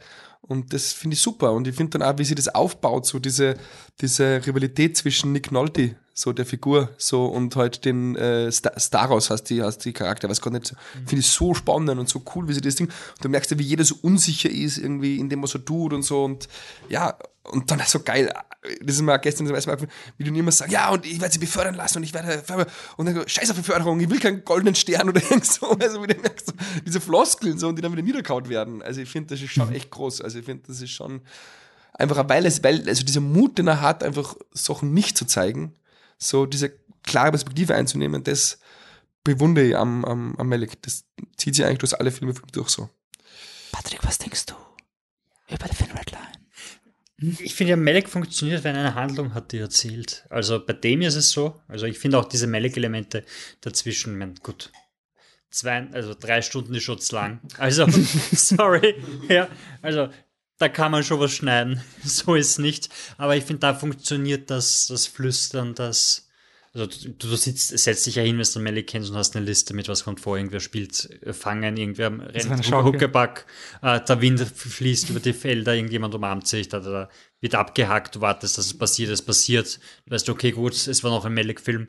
Aber die Handlung rund um Dumm, genauso wie sein letzter, äh, The Hidden Life. Ja, The Hidden Life, da gibt es ja auch genug. A Hidden Life. A Hidden Life sorry. Da gibt es ja auch genug Handlung, dass diese Elemente dazwischen nicht nicht einfach nur wie, wie pseudo-philosophische Hirnwichse daherkommt, sondern einfach auch thematisch was irgendwie voranbringt. Und ich habe den Vergleich zwischen denen, ich habe dann noch uh, Night of Cups geschaut und Song to Song und A Tree of Life und da passiert das alles nicht. Da wandert eben ein Mann durch die Welt und weiß nicht, was ist und wo tanzen nackte Frauen und spielen Fangen und er, und da sitzt halt da und verliert einfach komplett die Geduld damit.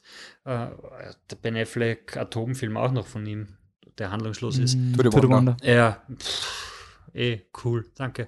Ähm, aber bei denen, sobald er eine Handlung hat, funktionieren seine Elemente auch und ich finde es echt schade, dass er so lange dazwischen einfach auf Handlungen verzichtet hat und ich hoffe, dass sein nächster wieder handlungsreicher ist, weil wenn er sich wo anhalten kann, dann, dann klickt das auch mit seinen Elementen, finde ich. Und bei dem auch. Also dazwischen, ich finde es so unterhaltsam. Wir haben, das letzte Mal, wie du da warst, haben wir über, über äh, 1917 geredet und da war der große Kritikpunkt teilweise, es kommt einem vor wie ein, ein Computerspiel hm. teilweise. Und The Thin Red Line hat die ärgste Computerspielsequenz, die ich je in einem Film gesehen habe, wenn sie zu sechst quasi dann wirklich mhm. von hinten herum irgendwas aus, ausbomben. Also sie den nehmen den Hügel, den ja, aber sie nehmen nicht den Hügel ein, sondern sie, sie die irgendein, irgendeine Festung, die sie da drauf haben, also irgendein ein Schutzbunker, ein Schutzbunker, aus dem sie rausschießen und die, den Hügel halten können, nehmen sie ein. Und das ist wirklich inszeniert wie piu, piu, piu, wie das ärgste Computerspiel. Hm. Was mir taugt hat an dem Film war eigentlich die Stärke vom Film ist dann, also bis zu dem Moment, wo sie den Hügel erstürmen, würde ich sagen, ist ein Bundesheerfilm. Mhm. Also so ist beim Bundesheer schaut man recht viel so Kriegsfilme und lustigerweise dann das ist dann, wo dann quasi die, die ärgsten linken Zecken und die Ausbildner gemeinsam Full Metal Jacket schauen und beide mögen den Film komischerweise. Also so diese, der eine schaut ihn nur als Kriegsfilm und der andere findet voll die Kritik an, an dem System. Ich finde, das kannst du bei Thin Red Line nicht machen. Also spätestens, wenn dann diese Ernüchterung kommt, was, was bringt denn das eigentlich alles? Also wenn sie dann so durchgehen, das ist halt schon so ein richtiger Downer. Mhm. Das ist dann wirklich so, du, du baust es durch die Laufzeit diesen Hügel ähm, auf und dann haben sie ihn und ja, that's it. Mhm. Und dann gehst du mal dumm und du siehst eigentlich nur Leute, die blären und die fertig sind und halt in dem Moment. Der, der Held stirbt am Ende wieder. Mm, äh, in dem Moment ist es aber auch so, dass quasi das erste Mal die Gegenseite halt gezeigt mhm. wird. Das finde ich macht der Film halt, wenn er, wenn er nicht die zweite Hälfte hätte, wäre es eine komplette Verfehlung gewesen, dass er halt quasi die, die Feinde nur so als gesichtslos zeigt. Aber ab dem Moment, wo sie dann die Gewinner sind, sieht man eigentlich nur mehr das Leid von mhm. den, den Japanern. Und das, das ist schon, das ist schon echt hart. Also ich finde die zweite Hälfte dann, also ich weiß nicht, ob man ich weiß nicht, ob man kürzen kann oder ob das so in diese Kategorie mhm. fällt, so ist ein lang, also quasi, da geht es nicht um Effizienz bei dem Film und ich wüsste nicht, ob ich zehn Minuten mehr oder weniger wahrnehmen würde. Er war anscheinend noch länger, also Malik-Filme sind anscheinend sehr exzessiv und ich, ich bin urgespannt, ich will noch über diese Produktionsgeschichte wissen, weil anscheinend hat Malik auch so, dass er die gleiche Szene den ganzen Tag dreht und nicht aufs richtige Licht wartet. Also mhm. er dreht anscheinend die gleiche Szene bei Sonnenaufgang, Mittag, Abend und wartet quasi nicht auf die Lichtverhältnisse, weil dann hat er die gleiche Szene dreimal und dann kann er sich nachher entscheiden, in welcher Stimmung diese Szene im Film vorkommen will. Das hört sich unglaublich exzessiv an, also quasi so eine komplizierte Militärsequenz und die drehe ich dreimal am Tag und der hat sicher kein Drehbuch, das zusammengeheftet ist, also sondern er hat immer lauter Einzelzettel, die ansch er Anscheinend, anscheinend gibt es ein Drehbuch, aber die Leute wussten nicht, welche Figuren sie hatten. Also es gibt Figuren und man hat dann anscheinend wurde gecastet und dann haben sie es schon so gewortet, wer kriegt denn diese Rolle und diese Person. Also ich finde es interessant, weil einerseits musst du strukturiert sein, um so perfekte Actionsequenzen zu hm. machen. Also das ist ja von der Planung und der Machart, das kannst nicht aus alzi-falzi Künstler machen. Du musst technisch richtig top sein. Und gleichzeitig hat er dieses Larifari, dass er mal ein bisschen Eulen filmt und ein bisschen Wasserbach macht und sich dann überlegt, welche Szene er wo rein platziert. Und ich weiß nicht, wieso es funktioniert, weil wenn er die Szenen nachher modular zusammenschneidet, so wie es passt, dann wird es ja eigentlich gegen ein Drehbuch sprechen. Also dass er halt einfach Stimmungspieces macht und die dann zusammenschneidet. Und ich finde aber nicht, dass sich der Film so anfühlt. Also ich habe nie das Gefühl gehabt in dem Film, ich könnte die eine Action-Szene der Woody Harrison muss sterben, bevor sie auf den Berg so raufkommen. Also, ein Arsch das, aber das ist zum Beispiel so cool, dass er nicht auf den Gore setzt. Ja, also, dass er Stimmt, nicht dieses, ja. dieses, man muss jetzt sehen, wie der Arsch aufgerissen ja. ist und wie das Bein runterhängt und so weiter. Und es ist schlimm genug, dass der Typ da einfach liegt und blass wird und halt weiß, dass er jetzt stirbt. Es gibt nur schon Gore-Szenen auch. Es gibt schon. Es genau, gibt, in der Szene es eben nicht lustiger. Das, ist, das wäre die Szene, wo man mit der Kamera drauf geht. Ja, hast, das ist ja. Hast du Hexer Rich gesehen? Mhm weil der, der, ich habe nicht gesehen, der Michi hasst den Film so wegen diesem übertriebenen ja, Boah, weil der so in your face brutal ist und das hätte. Mir ist er zu pathetisch. Das ist mit dem Hexerich, ich finde, das ist. Hast du kennen? Äh, teilweise ja, aber er war mir einfach zu. Ja, zu Mel Gibson. ja. Und, und davor halt zu. Ich meine, klar, es ist halt die Geschichte, aber dieses, dieses also, christliche Propaganda. Was, was schon echt passt, finde ich, mit dem was du gesagt hast mit diesem Casten, dass das quasi nicht klar war, wer das spielt, das hat dann, glaube ich, auch die, die, die, das Ergebnis, dass diese Gruppe so wahnsinnig homogen dann wirkt. Weil niemand kann sich so verlassen auf, auf, auf irgendwie ein Drehbuch, weißt du, was ich meine? Mhm. Sondern du musst halt so deine Figur gut kennen, damit du irgendwie da sicher bist. Auch. Und ich finde, schau, diese Szene, wenn sie da in, in, unterm Deck sind, in dem Schiff, so, das mhm. finde ich so stark, so diese Stimmung, die da ist und so. Und da ist so klar, die spielen jetzt alle nicht für das Ende einer Szene. Mhm. Weißt du, was ich meine? So, weil es gibt kein Ende. So, also der Melik hat vielleicht eins im Kopf, aber die, du siehst, die Schauspieler haben nicht gewusst, wo die Szene jetzt endet. So, sondern sie sind einfach da und sie fühlen das einfach. Und deswegen hast du so eine wahnsinnige, äh, also mir so eine wahnsinnige Stimmung, die sich da aufbaut. Voll auf einmal heult irgendwo ja. einer und kommt nie wieder vor oder kommt vor, das ist ganz anders. Aber ja, genau. Ja, oder der eine, halt oder zum Beispiel der eine Typ, der sagt, ja, irgendwie nur, der, der so Angst hat irgendwie so und der mit Jean Penn so ja. redet und so, ja, nur zwei, nur zwei Dinge sind ewig, so der Tod und Gott und so und du merkst irgendwie so und der Jean Penn, ja, ja, okay. das ist irgendwie so klar. Also wie das wirkt so, als hätte der Typ das gerade improvisiert. Ich weiß nicht, ob es wirklich so war. So, was der, ja. Und der Jean Penn beim Rasieren. also ich finde, das ist schon die Stärke und das hast du halt in so einem Genre selten. Mhm. So, ich finde meistens, weil es ihm so teuer ist, das zu drehen und so weiter und so fort und die meisten eben nicht an drei, drei Szenen äh, hin, an, an unterschiedlichen Dingen drehen, ist es eben so, wirkt es dann auch so ein bisschen schablonenartig, finde ich, so wie mhm. das abgehandelt ist. Und das finde ich gibt dem Film eine totale Frische. So. Ich finde auch, wenn man jetzt Terence Malick kennt und angenommen, er hätte Thin Red Line nicht gemacht und er wird jetzt ankündigen, er macht einen Kriegsfilm mit den hottesten ja. Chris Pratt und, und wer auch immer jetzt gerade aktuell ist, ähm, das hätte ich nie glauben. Also ich habe das irgendwie schon wie den Film gesehen, aber ich mir gedacht so, der von Tree of Life hat so einen Film gemacht. Also so, Boah, wir, sind wirklich, wir sind ja da gesessen und da wirklich geschaut, so, den kennt man, den kennt man, den kennt man. Das ist ein Wahnsinn. Und am Sean lustigsten, am, lustigsten am Ende. Travolta. Nein, John Travolta ist der lustigste, weil du siehst, der passt am wenigsten rein. Also der war Nein, wirklich... Aber George am Ende, ja, genau, wo die ja. vorletzte Szene, George Clooney, I'm a family man. Ja, komplett strange, aber, aber das war so... Aber ja. es geht sich aus, gell? Einfach wirklich, wirklich arg. Ähm, der Fuchs spielte also auch ein Kriegsfilm. Hättest du auch einen Kriegsfilm gemacht, wenn du nicht diese persönliche Beziehung gehabt hättest? Also ist das Genre etwas, ja, was dich anspricht? Also ich will vor allem, ich will vor allem Sachen anders machen. So, also ich hätte jetzt kein Interesse, irgendwie einen zweiten Soldat James Ryan zu machen, so, mhm. weil das ist einfach schon perfektioniert. Okay. Also ich finde die Stürmung der Normandie so, also das finde ich, darf man einfach nie wieder filmisch versuchen, weil du wirst eh nur scheitern. So. Oder ich finde, es gibt einfach auch, es gibt Schindlers Liste und dadurch ist für mich einfach alles erzählt, was, was KZ, also Holocaust ist. Mhm. So. Aber es gibt ja, leider muss man was sagen, weil es Krieg ist, immer nur tausend unerzählte Geschichten, so in tausend verschiedenen Kriegen. Und was mich interessiert hat, also ich habe auch so ein Ensemble, so, also es ist zwar eine Geschichte vom Urgroßvater, aber es gibt da so fünf, sechs andere Figuren und ähm, ich habe denen zum Beispiel auch ähm, ganz oft keinen Dialog vorgeben, sondern nur, nur gesagt, so, so Inhalte zur Szene und ihre Figur haben sie halt gekannt, das haben wir geprobt.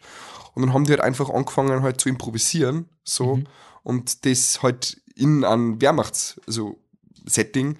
Und das wirkt dann total, also es hat einfach, ich habe das schon gemerkt bei den Mustern und so, das hat so eine Frische, weil man das einfach nicht kennt. So. Mhm. Und das finde ich jetzt spannend, wenn man einfach so Neues so. Wie ist das für dich beim Drehen, wenn du jetzt da sitzt und sagst, improvisiert mal und dann kommt da irgendwas? Denkst du dir, boah, voll super, so in die Richtung wäre ich nie gegangen oder sitzt du da und denkst du, Alter, das ist so ein Fehler, dass ich den das machen habe lassen. Ich sage also. nicht, improvisiert's mal, sondern ich, ich, ich, ich tue schon, ich, ich dränge sie ja schon so mit individuellen Regieanweisungen in eine Richtung, wo ich sie haben will. So, also ich sage dann zum Beispiel, wenn jetzt fünf Schauspieler am Tisch sitzen, dann nehme ich einen Schauspieler her und flüstere nur dem ins Ohr, hey, wenn es bei der nächsten Szene, keine Ahnung, fragst du ihn einmal, wie es eigentlich seiner Familie geht oder seinem Bruder geht.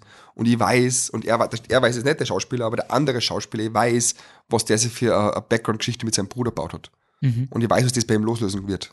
Sind das Geschichten, die die Schauspielenden gemacht haben oder hast du es mit denen erarbeitet? Ich habe mit denen erarbeitet. Okay. Das macht auch der Melliger.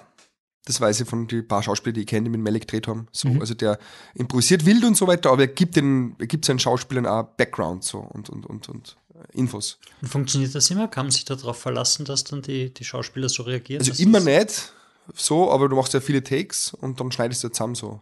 Ja, also wie gesagt, das, aber ja, also und gerade bei Bessere Welten war es auch so. Also ich meine, wie viele Drogenfilme kennen wir schon? Mhm. So, aber ich wollte dann wirklich zeigen, dass es eben auch da wirklich auch äh, einfach eine Zuneigung und, und, und, und Liebe und so weiter gibt in diesem Milieu so.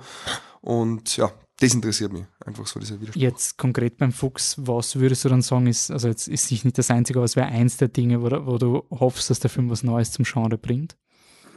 ähm, also das ist ja sehr gewagt, aber ich habe halt wirklich ganz subjektiv, es gibt keine einzige Szene, die nicht aus der Sicht von diesem 18-jährigen Soldaten ist. So der ganze Film, alles, jede Szene ist aus der Sicht von ihm. Und ich hoffe, dass man versteht, was die gewusst und auch was sie nicht gewusst haben mhm. zu dem Zeitpunkt, wie der Krieg angefangen hat.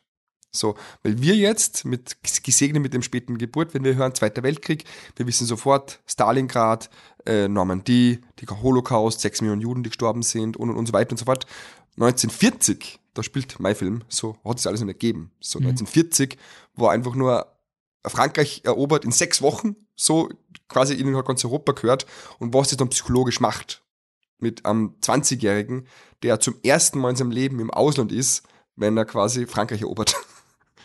Mhm. So, also das psychologisch nachzuvollziehen, ja. so, das, das, das habe ich versucht darzustellen. Mhm. So, schauen wir mal, ob das klingt. Okay. Um. Ähm, und es ist natürlich gewagt, weil ich natürlich auf politischer Ebene jetzt nicht, also es gibt jetzt keine irgendwie äh, äh, Hitler irgendwie reden oder, oder irgendwie also es gibt eine Rede, wenn wir vorgelesen. Also es, es macht sich das ganze politische Spektrum des Dritten Reiches Hand, du bleibst nicht ab. Ich bleib immer auf den einen, immer auf den, auf den kleinen Soldaten, so, der gerade mal lesen und schreiben kann, aber das war's. So, der kein politisches Interesse hat. So, und das ist, glaube ich, fällt mir jetzt kein Film ein, weiß nicht, der das in Deutschland mal gemacht hat. So. Mhm. Das heißt, es gibt auch nicht im Hintergrund die Referenzen drauf, was da passiert? Oder Schon, also, es gibt so Kleinigkeiten. Also sie werden immer gezwungen zum Beispiel, dass sie im Radio den Führerbefehl anhören. So. Mhm. ja, oder es wird immer, wenn der anreden, wird immer dieser Befehl vorgelesen. So, aber das interessiert die eigentlich nicht wirklich. Mhm. So, also die hören da schon zu, aber viel interessanter ist, was gibt es am Abend zum Mittag zum Essen?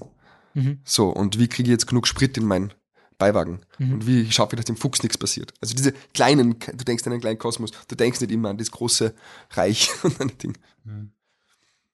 Ähm, vielleicht ein bisschen eine kontroverse Diskussion, aber wie gehst du dann damit um mit äh, Leuten, die vielleicht den Film vielleicht auch in der Produktion schon falsch verstehen? Also wenn man das so auslegt, können wir sagen, äh, verharmlost du dann quasi oder machst du Leute zu sympathisch, die verbreiten, also jetzt nicht für deinen Urgroßvater mhm. gesprochen, aber jetzt einfach prinzipiell ist es so ein geladenes Thema. Mhm. Wie ist dir da gegangen, wie du den Film eingereicht hast? Waren das Bedenken, die man gehabt hat? Oder hat man gesagt, es ist klar, dass es immer die persönliche Geschichte mhm. von dem ist?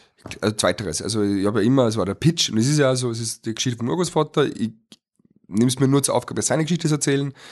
Ähm, und zufälligerweise spielt er halt im Zweiten Weltkrieg. Mhm. So, das ist eigentlich so der Pitch. So, also hätte, die hätte genauso gut im Ersten Weltkrieg oder keine Ahnung, im Vietnamkrieg spielen können. So, also ein Kind, das von den Eltern weggehen wird und das im Krieg dann durch die Freundschaft zu einem Tier wieder den Glauben ans Leben findet, ist jetzt ja was Universales. Ja. So, aber ich will es eben in der Zeit abbilden, wo es ja wirklich stattfindet. Vielleicht kommt diese Diskussion nur, wie gesagt, ja, es war aber eine künstlerische Entscheidung, diese subjektive Perspektive einzunehmen und dahinter stehe ich auch und ähm, man kann aber auch, also es wird nichts verharmlost, sondern also im Sinne von, es wird irgendwas netter oder anders oder besser dargestellt, es wird halt einfach nur nicht zu Ende erzählt. So. Mhm. Also da, wo mein Film aufhört, könnte dann quasi der Film Stalingrad von Josef Filsmer anfangen, in den Osten fahren. Okay. So. Und ja. vor allem, ich habe ja, also jetzt nur Spoiler, in der letzten Szene vom, vom Fuchs kommt er heim nach dem mhm. Krieg. So. Und du siehst, wie ihn der Krieg zerstört und gebrochen hat. So, also dadurch hoffe ich, dass sie das dann auch. äh, ich meine, du, du wirst jetzt keine, keine Erstürmungen im Malik-Stil haben, aber gibt es auch so Kampfszenen? Ja, ja. Es gibt Kriegsszenen. Ja, mein Großvater war ein Motorradkurier, der ist mit dem Motorrad halt dann quasi von Westgrenze Deutschland äh, bis an die Küste gefahren, so, also da ähm, eh in Nähe von Dünkirchen. Und da gibt's schon, hat er schon einiges erlebt. Also da gibt's dann schon auch, ja, Artillerie und Fliegerangriffe. Und das war dann das, wo du die, die Panzer erwähnt genau, hast vorher, die genau, digital. Genau, ja. Und er war oft allein unterwegs, oder? Oft allein unterwegs. Und dadurch genau, eben dann mit hat er das mit dem Fuchs machen genau, können, ja, weil ja. wäre quasi Teil einer ja. Einheit gewesen oder sowas. Genau. Ja, es geht. Also die hätten, die hätten es nicht verboten, so, also solange er nicht irgendwie jetzt ein Offizier anspringt und umbringen will oder so. ja. Nein, aber es ist tatsächlich kein, es ist kein politischer Film und es ist, finde ich, auch kein militärischer Film. Es geht einfach um diesen, also der Film lebt, finde ich, von diesen ersten 20 Minuten, wo man einfach dann sieht, das Kind, das quasi von die weggeben wird und das dann ohne, ohne Eltern, ohne Liebe aufwächst, so, und das dann versucht irgendwie wieder das zu finden ja, im Leben. Aber mehr spoil jetzt nicht mehr. ich will noch was anderes fragen, was jetzt thematisch gar nichts damit zu tun hat. Hastest du dann ein, ein altes Motorrad dafür? Mhm, mehrere. Wirklich aus der, aus der Originale, Zeit? Ja, ja. Geil. Und da sogar alte LKWs aus der Zeit, alles, also das richtige Materialschlacht. Gibt es da eigene Verleihe? Gibt es Verleihe, ja genau. Und gibt's, also es gibt private Sammler ja. so und es gibt also große Verleihe in Polen sind ja oft so, mhm. die dann für aber in Hollywood irgendwie dreht in Deutschland. Hast du damit Probleme gegeben? Weil ich stelle mir vor, ja. so ein ja, Motorrad ständig, aus den 40ern ständig. muss, katastrophal 30ern, sein. Aus den 30ern, ständig. Ja. ja. Katastrophal. Ja. Und dann die LKWs. Die LKWs sind noch schlimmer. Ja. Aber wenn, wenn du so Malik-Style drehst, kann es sein, dass dann der Hauptdarsteller in Fuchs schaut und draufkommt, dass er rausgeschnitten wurde? Kann das, kann das bei dir schon passieren? Ja, der Hauptdarsteller, der Hauptdarsteller jetzt ist da auf einmal eine Katze dort. Nein, der Hauptdarsteller, alles aus der Sicht vom Fuchs und da. Nein, der Hauptdarsteller nicht so. Also wie gesagt, das ist, da bin ich anders wie Malik so, weil es sehr stark auf ihn äh, fokussiert ist. Aber ja, Nebenfiguren, klar. Die, 15 Minuten Kurzfilm noch. Aber Nebenfiguren verlieren schon dann oft an Leinwandzeit. Also, so, ja. also du produzierst auch mehr als dann, also deutlich mehr, deutlich mehr Szenen als rein. Ja, deutlich mehr, also ja, macht man automatisch. Also ich würde sagen, bei mir war es im normalen Verhältnis, weil ich halt einfach viel weniger Geld und viel weniger Drehtage gehabt habe wie Malik. Ja. so. Aber ja, also es ist schon so, also schöner Abschluss, Abschluss zu diesem Thema. Ähm, ich sage jedem Schauspieler immer, egal wie klein oder groß die Rolle ist, vor allem wie klein die Rolle ist, ich sage immer, hey, hör auf, wenn du jetzt das spielst, irgendwie das Drehbuch mitzudenken. So, sondern für dich ist deine Figur die Hauptfigur. Mhm. So, weil so ist, so sind wir Menschen. So, du denkst jetzt auch nicht, wenn du auf eine Party gehst oder irgendwo so, ah nein, ich bin heute nur eine Nebenfigur auf der Party, so, weil, sondern, genau, sondern du denkst einfach an dich so, nicht, weil du egoistisch bist, sondern so ist ja der Mensch so. Und das muss ja einmal den jungen Schauspielern, die wollen dann so brillieren, indem sie sagen, ja, und ich spiele jetzt für den Hauptdarsteller das und das und sie, na, du bist die Hauptfigur. So, um dich geht's. Du willst in der Szene das und das erreichen, so, und dadurch, dadurch kriegst du automatisch dann mehr, ähm, äh, mehr Energie mhm. und mehr Authentizität in diese Szenen rein. So, wenn einfach jeder was will. Der eine will irgendwie was erzählen mit seinem Vater, der andere will den Käse essen und der dritte will ablästern über den Kameraden, der irgendeinen Scheiß baut hat. So, und auf einmal hast du Dynamik. So, mhm. das heißt eben nicht, wenn alle sich, irgendwie sich selbst im Drehbuch unterordnen. So. Okay. Ähm, ich weiß nicht, wie sehr sich die Leute dem Drehbuch, wahrscheinlich haben sie sich dem Drehbuch unterordnen müssen, ähm, von Wes Anderson neuesten Film, The, The, French Dispatch. ähm, oh Mann. Oh. Patrick, du bist Journalist, du kannst French Dispatch zusammenfassen und ähm, akkurat ein Wertig geben, ob es ein Film über Journalismus ist oder ein Love Letter to Journalism, wie Wes Anderson behauptet. Es ist genauso ein Film über Journalismus wie The China Syndrome.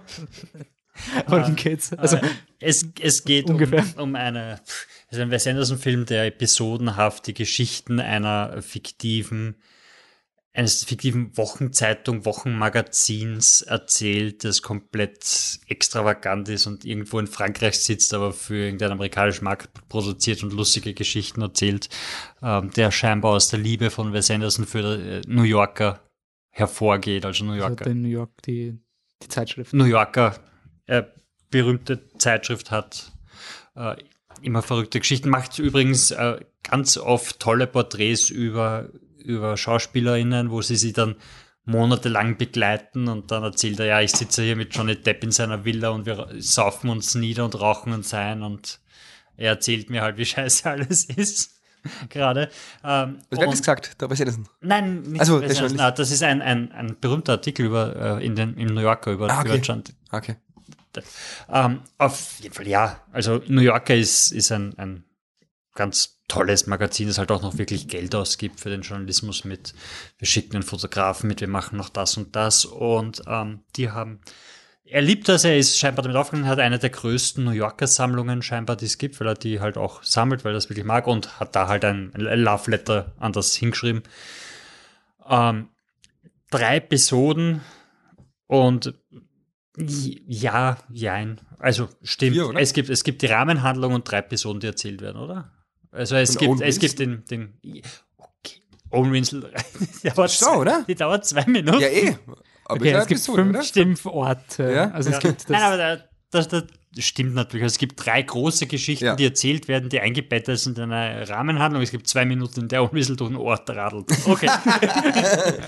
you got me there. Jeder Schauspieler ist der Hauptdarsteller seiner eigenen Handlung. Ja. Aber nein, und Darum geht's. Aber ja, die Owen Wilsons, der Film ist ja auch so aufgebaut, dass du ihn ein zweites Mal schauen musst. Also ähnlich wie bei Shutter Island. Also gerade Owen Wilson radelt herum und erlebt Sachen. Da passiert so viel so schnell, dass du komplett überfordert bist. Und ich bin da gesessen und dachte so, scheiße, wenn der Film so weitergeht, dann wird's hart. Und dann kriegt er sich ein bisschen ein, aber Wes Anderson pur. Äh, ich finde, mein, mein Problem bei dem Film ist, also ich habe ein Wes Anderson-Thing, das ich immer habe. Das ist, Wes Anderson-Filme beim ersten Mal schauen, sind sie immer ein bisschen Mai für mich. Wes Anderson kickt immer beim zweiten Mal. Also Grand Budapest Hotel war beim ersten Mal, ja, okay, gut, das habe ich dann halt gesehen. Beim zweiten Mal, wow, wie toll. Ähm, manche schaue ich kein zweites Mal.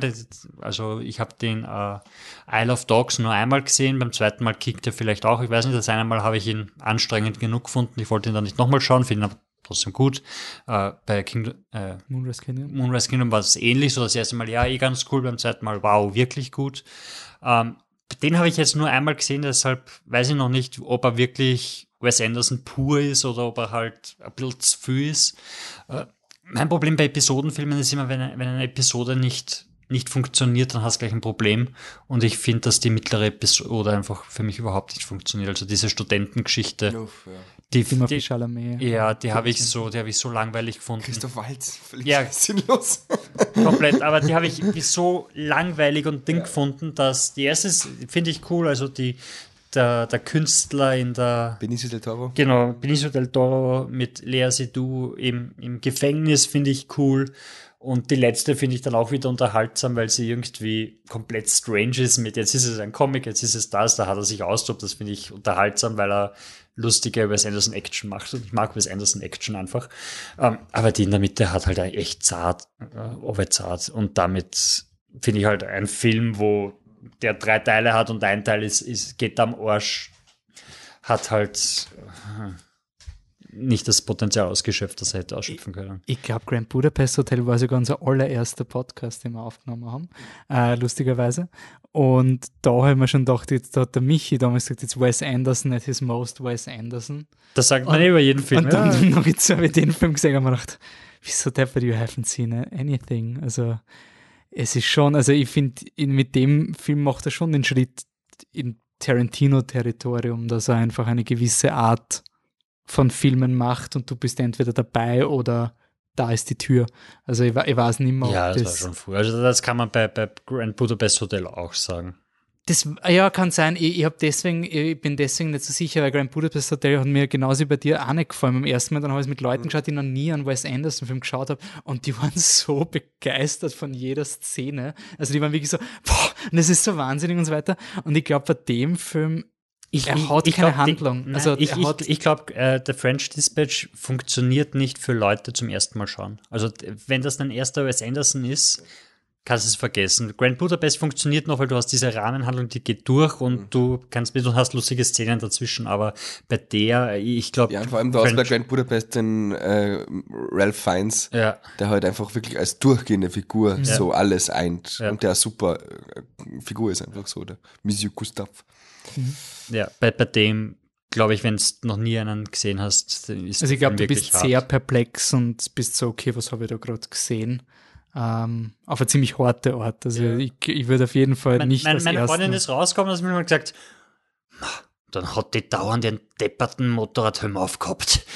über, über die, die 14. Nebenfigur, die immer mit Helm herumgelaufen ist. In der zweiten Episode, ja. Genau, das hat sich so aufgeregt, dass es, ja, war eh gut, aber warum hat die dauernd einen Helm aufgehabt? Das ich finde auch, es ist ein Film, wo man die Schauspieler nicht mehr als Rollen wahrnimmt. Also, mhm. es ist schon, also dieses, ah, schau mal, wer da ist. Also, so Moonrise Kingdom war auch ein bisschen so, hey, schau mal, Bruce Willis, haha, lol, der ist voll nicht männlich, haha, schau mal, Edward Norton ist voll nicht männlich. Das war so ein bisschen Leid schauen, also so, irgendwie lustig wenn. Und bei dem Film war es ein, ah, welchen Bekannten sehe ich jetzt in der Rolle? Also so, es ist, ich habe schon gar nicht mehr Figuren, also die, au, außer Timothy Chalamet, also der ist schon, ich verstehe den Hype langsam. Ja. Also, er ist so, so cool. Halt aber ich, ist einfach, ich, ich, weiß nicht, ob er ein guter Schauspieler ist, aber dieser affektierte Blick, ich würde ihn so gerne mal in einem Café einfach sehen. Einfach Vor allem, so. weil er immer oben ohne ist und es ist so ein ja, Händel, er hat keine Muskeln ja. und das ist jetzt so die Zeit. Er ist so dieser, so. dieser, Männer können feminin sein. Ja, der ist so cool in seiner femininen Obwohl gerade in dem Film verstehe ich es nicht, weil da war er mal zu affektiert, aber das waren alle, also... aber es war schon die Liebesbeziehung mit ihm und der ähm, Francis McDormand. Also, ja. Hm. Also mein Problem ist ein bisschen, ich, ich finde, er tut es jetzt immer nur mal selbst kopieren und kein, kein, er gibt nichts mehr auf irgendeine Art von, ähm, wie sage ich das, von Emotionalität, irgendwie, dass du mit, mit den Schicksal der Figuren irgendwie dabei bist. So, also da, da ist mir zum Beispiel so gegangen. So, also das, mir war das ganz egal, was denen passiert. Ich habe dann irgendwie so gern zugeschaut, weil ich die Ideen cool finde und weil ich mag 4 zu 3 so, und, also das Format und, und alles und so weiter. Was? Ich mag 4 zu 3. Ja, ich mag das. Ich finde, das ist ein schönes, ein schönes. Fuchs ist auch 4 zu 3 übrigens.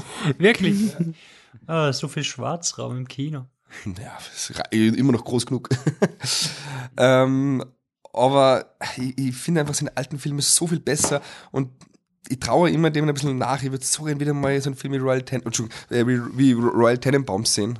So, also, ja, obwohl oder, ich, ich finde bei, bei die Emotionalität war bei Grand Budapest Hotel zum Beispiel auch noch da, finde ich. Also ich, ich, ich finde, das hat schon noch funktioniert bei den Figuren und die Finger so. und die Katze und sowas. Bei dem verstehe ich es voll, weil da, da schaust du wirklich. Also, also, ich finde, es wird immer nada, weniger. Ja. Also es wird von Moonrise Kingdom zu Grand Budapest Hotel zu dem Film wird quasi dem, es wird immer, also ich finde ihn halt wirklich schon wie ein Puppenhaus mittlerweile. Ja, genau. Von dem, was er macht.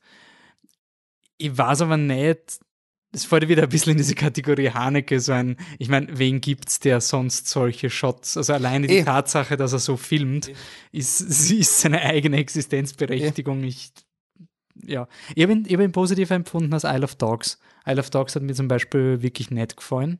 Ähm, ich weiß auch nicht warum, also ich kann bei Isle of Dogs gar nicht so. Ähm, ich finde das generell, wenn er seine Animationsfilme hat.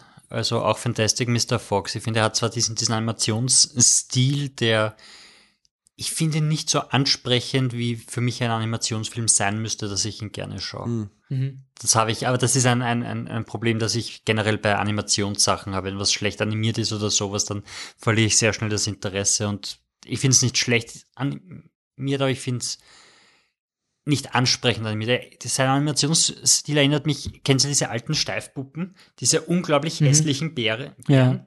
Die habe ich als Kinder schon gehasst, weil die sind nicht weit, sie sind hässlich und, sie, und man kann mit ihnen nicht kuscheln. Und genauso sind seine Animationsfilme irgendwie so, die sind nichts fürs Auge, ich verliebe mich da nicht in irgendwelche Details oder in ein Styling und dann denke ja, wofür dann animiert. Mhm. Das sind, ist mein Animationsproblem bei ihm. Mhm. Aber zum Beispiel diesen, diesen, diesen äh, Tintin, äh, Comic-Stil, den er die Verfolgungsjagd, die er im mhm. dritten Teil gehabt hat, der wieder super lustig gefunden. Also. Mhm. Ja, aber für mich war es ein bisschen zu gimmicky. Also es hat mich erinnert an Kill Bill, wo der Tarantino diese mm. Anime-Sequenz reinschmeißt. Ja, das ist aber grandios. Die habe ich auch super gefunden. Ja, stimmt eigentlich. Eigentlich ist sie ziemlich cool. Die ist saugeil. Die ist schon sehr geil. Sorry, falsche, falsche Aber ich habe nur daran gedacht, wann quasi das auch so war. Aber Tarantino war das dann auch, ist in späteren Filmen auch so, dass er Dinge macht, weil er da was referenziert und sich irgendwie ausleben will und ist ein bisschen so ein Selbstzweck, auch wenn es gut ist. Versucht er das in seinen also, ich, also der ganze Once Upon a Time in Hollywood beispielsweise. Also ich finde, warum immer trotzdem auch wieder den nächsten Wes Anderson anschauen werde, weil einfach du merkst, dass er und alle Schauspieler einfach so Spaß dran haben. So, also ich finde, das ist einfach das, was du, und ich habe ja vorher schon ange, angekündigt, meine Markovic-Anekdote, so, der hat ja, Karl Markovic hat ja eine kleine Rolle gespielt bei ähm, Grand Budapest Hotel und er hat erzählt, äh, die Schauspieler machen das halt mehr oder weniger gratis. Alle. Mhm. So, also die kriegen irgendwie, also Harvey Keitel irgendwie 1000 Dollar kriegt oder so. Also nichts, so, also gratis im Prinzip so. Aber die haben einfach Bock, mal was anderes mit dem zu machen mhm. und dabei zu sein. Und das ist wie Ferienlager. Du ja. fährst da hin und es gibt immer Essen jeden Abend noch ein Dreh für alle und es ist wie, wie eine Klassenfahrt und so. Und der Wes Anderson ist ein ganz ungleicher Typ, also eh so wie man es denkt, auch wirklich und so. Und das ist einfach Spaß. Die haben einfach Spaß bei der Arbeit. Und ich finde, das, das kommt rüber bei mir. Also ich finde, das, das spricht mir an, deswegen schaue ich dem gern zu. Wie gesagt, ich finde. Es ist ja kein schlechter Film. Es ist kein schlechter Film. Nein, nein. Also, also aber, aber er, hat noch kein, er hat noch kein Woody aber Allen greift ins Klo Film gemacht. Das stimmt. Nein, vor allem selbst wenn er nicht enjoyable, also wenn, wenn ich ihn nicht genießt, du kannst ihm nicht absprechen, dass er sich nicht bemüht. Also, ja, und du kannst also ja nicht satt sehen an die Ideen, finde ja. ich. Ja, so. ja. Also, halt also, ich finde das noch der Unterschied zu, ich gehe auch auf jeden Fall wieder in den nächsten Film, aber er hat mich noch nie so enttäuscht, dass ich sage, ich habe jetzt genug. Also ich kein, muss nicht jeden von ihm sehen quasi. Es ist kein Zach Braff macht seinen zweiten Film und, und der Typ ist für mich gestorben äh, Sache. Er macht jetzt ja einen Scrubs-Podcast. I don't also. give a fuck. um. Also bei mir ist jetzt so, ich, ich schaue immer die Entwicklungsgeschichte, mir interessiert es immer so, wie entwickelt sich ein Regisseur in seinem Schaffen so und ich meine, ich habe jetzt mal da die Filmografie offen, also er hat irgendwie, ähm, die ersten Filme finde ich auch schon gut, so das, das Bottle Rocket, Rush war. Hast du Bottle Rocket Ich habe alle Filme geschafft? Ja. Weil ich habe Bottle Rocket probiert und habe gedacht, okay, gut, der ist mir noch zu. Na, das finde ich schon. Ich, ich finde, äh, aber wie gesagt, also Royal Tenenbaums ist für mich immer noch, also das ist, den habe ich immer auf der Festplatte, ja. den schaue ich immer an, wenn ich die erste halbe Stunde oder so für den herausragend. Äh, der Life Aquatic finde ich ganz toll, so großartig. Und ähm, Darjeeling Limited. Also, ich finde es lustig, weil, weil, das ist so irgendwie sein schlechtestes Darjeeling Limited und das ist einer meiner Lieblingsfilme. Meine, also, die drei Brüder, so, die alle kämpfen um die Liebe ihres Vaters. Vor, vor allem, ich finde, man wirft ihm ja immer vor, dass er nicht eben dieses, er ist nicht emotional, weil alles ist so affektiert. Aber ich finde, obwohl das so affektiert ist, ich finde es uremotional. Also wenn sie die, die Kinder aus dem Bach retten, und der eine steht dann da mit dem Totenkind und sagt, I couldn't save mine. Ich finde das urtraurig, ja, obwohl es halt vom Setup her komplett lächerlich ist. Nein, ich finde, ich find, er hat eine andere Art von Emotionalität. Also auch zum Beispiel Moonrise Kingdom, du hast ja auch quasi es ist emotional, aber du bist jetzt nicht 100% so verliebt wie die Hauptdarstellenden. Also gewisse Postulate stellt er halt einfach in seinen Film und die rechtfertigt Ja, weil er ist halt nicht er, aber er ist, ist, halt nicht naturalistisch unterwegs und, und du siehst halt keine realistische Liebe, aber du siehst halt die Liebe oder die Trauer in, in seiner Welt und mhm. ich finde, das kickt trotzdem rein, normalerweise. Aber wie gesagt, ich würde mal wünschen, wieder mal, keine Ahnung, so wäre, also also wie, wie Gene Hackman einfach durch, durch Royal Tenenbaums führt, so dieser, dieser scheidende Patriarchat, so, das ist schon großartig. Es ist schon wirklich ganz großartig, finde ich. Und das hat er einfach die letzten Filme nicht gemacht. Wollte wahrscheinlich auch nicht so. Und ja, würde ich mir wünschen, aber wie gesagt. Bei, bei, dem wäre es ja jetzt auch gegangen, dass er quasi mit Bill Murray herumgeht, der, der Chefreporter, der versucht, den Laden zusammenzuhalten und sich jeden die Probleme an. Ja, Bill Murray spielt also ich finde, er spielt er nicht gut. Also ich finde, er reißt halt seinen Bill Murray over. so. Er hat ja nicht mal genug Szenen, um das ja, zu machen. Ja, eh, eh. Es liegt ja nicht an ihm, ja. Ich meine, also, und es ist dann schon wieder sau witziger. Also, ich meine, so kleine Dinge, also. Der Typ, der seit Jahren nichts mehr schreibt, ja, aber immer cool großartig. ist. Scheinbar passiert das auf einer echten Figur. Ja. Es gibt scheinbar wirklich irgendwo einen Journalisten, der angestellt ist, der seit Jahren nichts mehr geschrieben hat, aber immer was liest und kurz davor ist, was zu schreiben. Na, war zum Beispiel am Ende dann, wenn der Bill Murray stirbt und dann will der Typ irgendwie seine Geburtstagstorte bringen und sagt, na, na, er ist gerade gestorben und dann aber der Owen Wilson, ja, ich nehme ein Stück von der Torte. Dann, das ist schon cool, das ist schon gut so. Also deswegen, uh ja, ich habe hab bei dem Film die Erfahrung gemacht, ich war nämlich in einem sehr kleinen Kinosaal und habe mich in die Reihe 1 gesetzt und habe gedacht, mittlerweile ist ja dieses, früher war ja Reihe 1 ganz, ganz katastrophal, im Gartenbaukino ist immer noch katastrophal, ähm, aber ich habe mir gedacht, das, diese Zeiten sind ja schon vorbei. Und es war wirklich arg, also vom Knack her und so weiter. Und dann einen Wes Anderson-Film mhm. zu schauen. Holy shit, habe ich alle Ecken screenen müssen, jede Sekunde. Also ich habe wirklich meinen Kopf permanent bewegen müssen, damit ich die visuellen Infos, ja, weil ja. die Untertitel ja auch immer woanders sind. Stimmt, also ich ja. musste quasi ich kann mich nicht verlassen, wenn ich jetzt zentral in die Mitte vom Film schaue, dass ich alle ja, wichtigen ja, Informationen vom Film mitkriege. Das ist das Coole irgendwie an ihm. Also du bist so, du bist eigentlich immer auf Pause drucken, finde ich, ja. und, und äh, diese Spielereien halt irgendwie, also das Opening mit dem, mit dem Kellner, der die Stiegen raufgeht, mhm. ist einfach top. Also es ist so schön verspielt. Also wirklich süß. Ähm, Adrian, hast du Angst, dass du irgendwann auch so Wes Anderson nie wirst und die Leute sagen, jetzt schon wieder so ein Geuginger, jetzt macht er schon wieder das, jetzt kommt schon wieder so ein Ding. Also wie, wie bereitest du dich darauf vor, nicht so abzuheben? Oder hoffst du, dass die Leute gerade. Nein, ich finde, es ist ja, es ist schon ein Qualitätsmerkmal, finde ich. Also, was viele Regisseure haben, so ihren eigenen Stil zu finden, so. Ich finde, man, man darf jetzt nicht darauf verlassen. Mhm. So, und das ist so, das ist, was ich vielleicht an Wes Anderson ein bisschen vorwirf. So, dass es sich so auf seinen Stil verlässt, so, und ich meine, irgendwie auch zu Recht, weil es erreicht, ich weiß nicht, war der Film erfolgreich? Er ist für eine Pandemie so, sehr erfolgreich, ja. aber nicht, also im Vergleich zu Wes Anderson-Filmen nicht. Aber zum Beispiel Budapest war sie nur, ich habe zum Studieren angefangen, wie Grand Lewis rausgekommen ist, und alle diese älteren Produktionsprofessoren waren total, haben es gar nicht verstanden, warum der Film kommerziell so erfolgreich ist. Ja. so. Und das ist schon cool. So, das ist, wie gesagt, so, aber Wes Anderson hat ja auch schon die Zeit, der ich bin ein Indie-Regisseur, ja, schon lange mit dem, dem hat er über 40 Grand, Millionen. Grand Budapest Hotel hat ja 200 Millionen fast gemacht und der Film hat 25 Millionen Budget gehabt, ist aber Sehr eine, ist. ist eine Success-Story derzeit in Amerika, weil, also es hat zwei Filme gegeben, die gleichzeitig gestartet sind. Sorry, dass jetzt die Anekdote reinschiebe, wir kommen dann gleich wieder. Ähm, Last Night in Soho hat, äh, ich glaube, ein Universal Release und die haben quasi dieses 45-Tage-Fenster, bis es als Download mhm. verfügbar mhm. ist. Das heißt, was die gemacht haben, wir feuern den aus allen Rohren in jedes Kino rein und geht schon. Und der Film ist komplett abgestunken. Und den haben sie gemacht, ähm, also den French Dispatch, den haben sie so limitiert released und die haben per Screen, also pro Screening, extrem hohe mhm. Personendichte. Weil es auch weniger waren. Hm. Und dann nächste Woche wieder und, mhm. und, mehr und mehr und mehr und immer langsam diesen, macht, ja. diesen Hype ausrollen. Also er war noch immer nicht erfolgreich Prä-Pandemie, aber es haben viele gesagt, das ist vielleicht eine der Möglichkeiten, wie so Programmkinos mhm neu fahren können, dass die wieder diesen Event-Charakter haben mit French mhm. Dispatch nur bei uns. Und dann haben wir eine gefüllte Seele und dann rollen wir langsam. Das war der aus. Trick von Systemsprenger. Wirklich? Haben die das auch so gemacht? Systemsprenger, naja, aber da war es halt, denen ist nichts überblieben, weil niemand wollte den Film ins Kino bringen, weil wer schaut sich sowas an? Ja. Zwei Stunden irgendwie ein Kind beim, beim Leiden, so. Ja. Und der ist dann nur in Berlin gestartet zuerst, nur in Berlin. So, und hat sich rumgesprochen und dann war alles ausverkauft. Dann, okay, ja gut, dann machen wir halt mehr alle großen Städte. Dann war irgendwie München, Hamburg, ah, okay, fuck, ah, immer gut ausverkauft, okay, dann machen wir ganz Deutschland.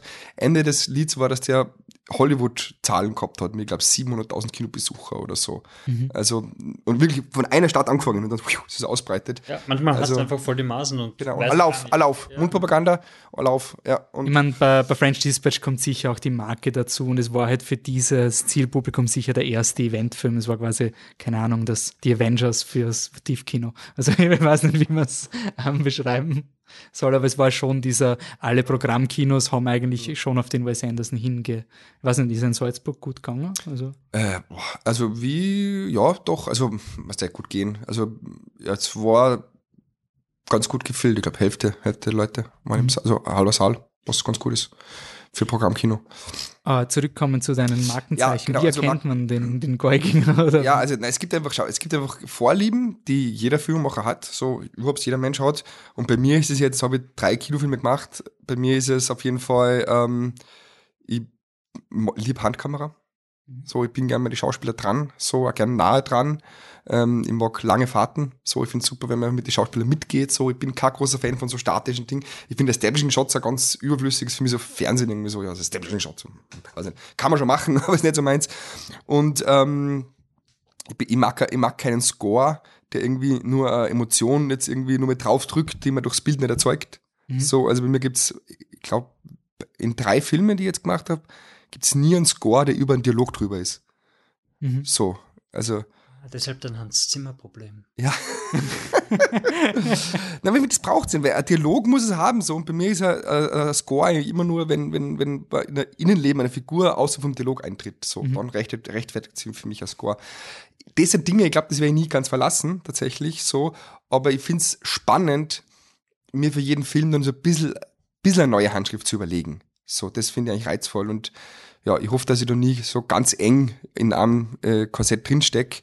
Ähm, ja, aber vielleicht passiert es mal schauen, wenn ich in zehn Jahren zum elften Mal dann bei Flip the Truck bin. Soll Schlimmeres passieren, würde vielleicht, ich mal vielleicht sagen. ist es dann schon ein, ein goldiger Stil.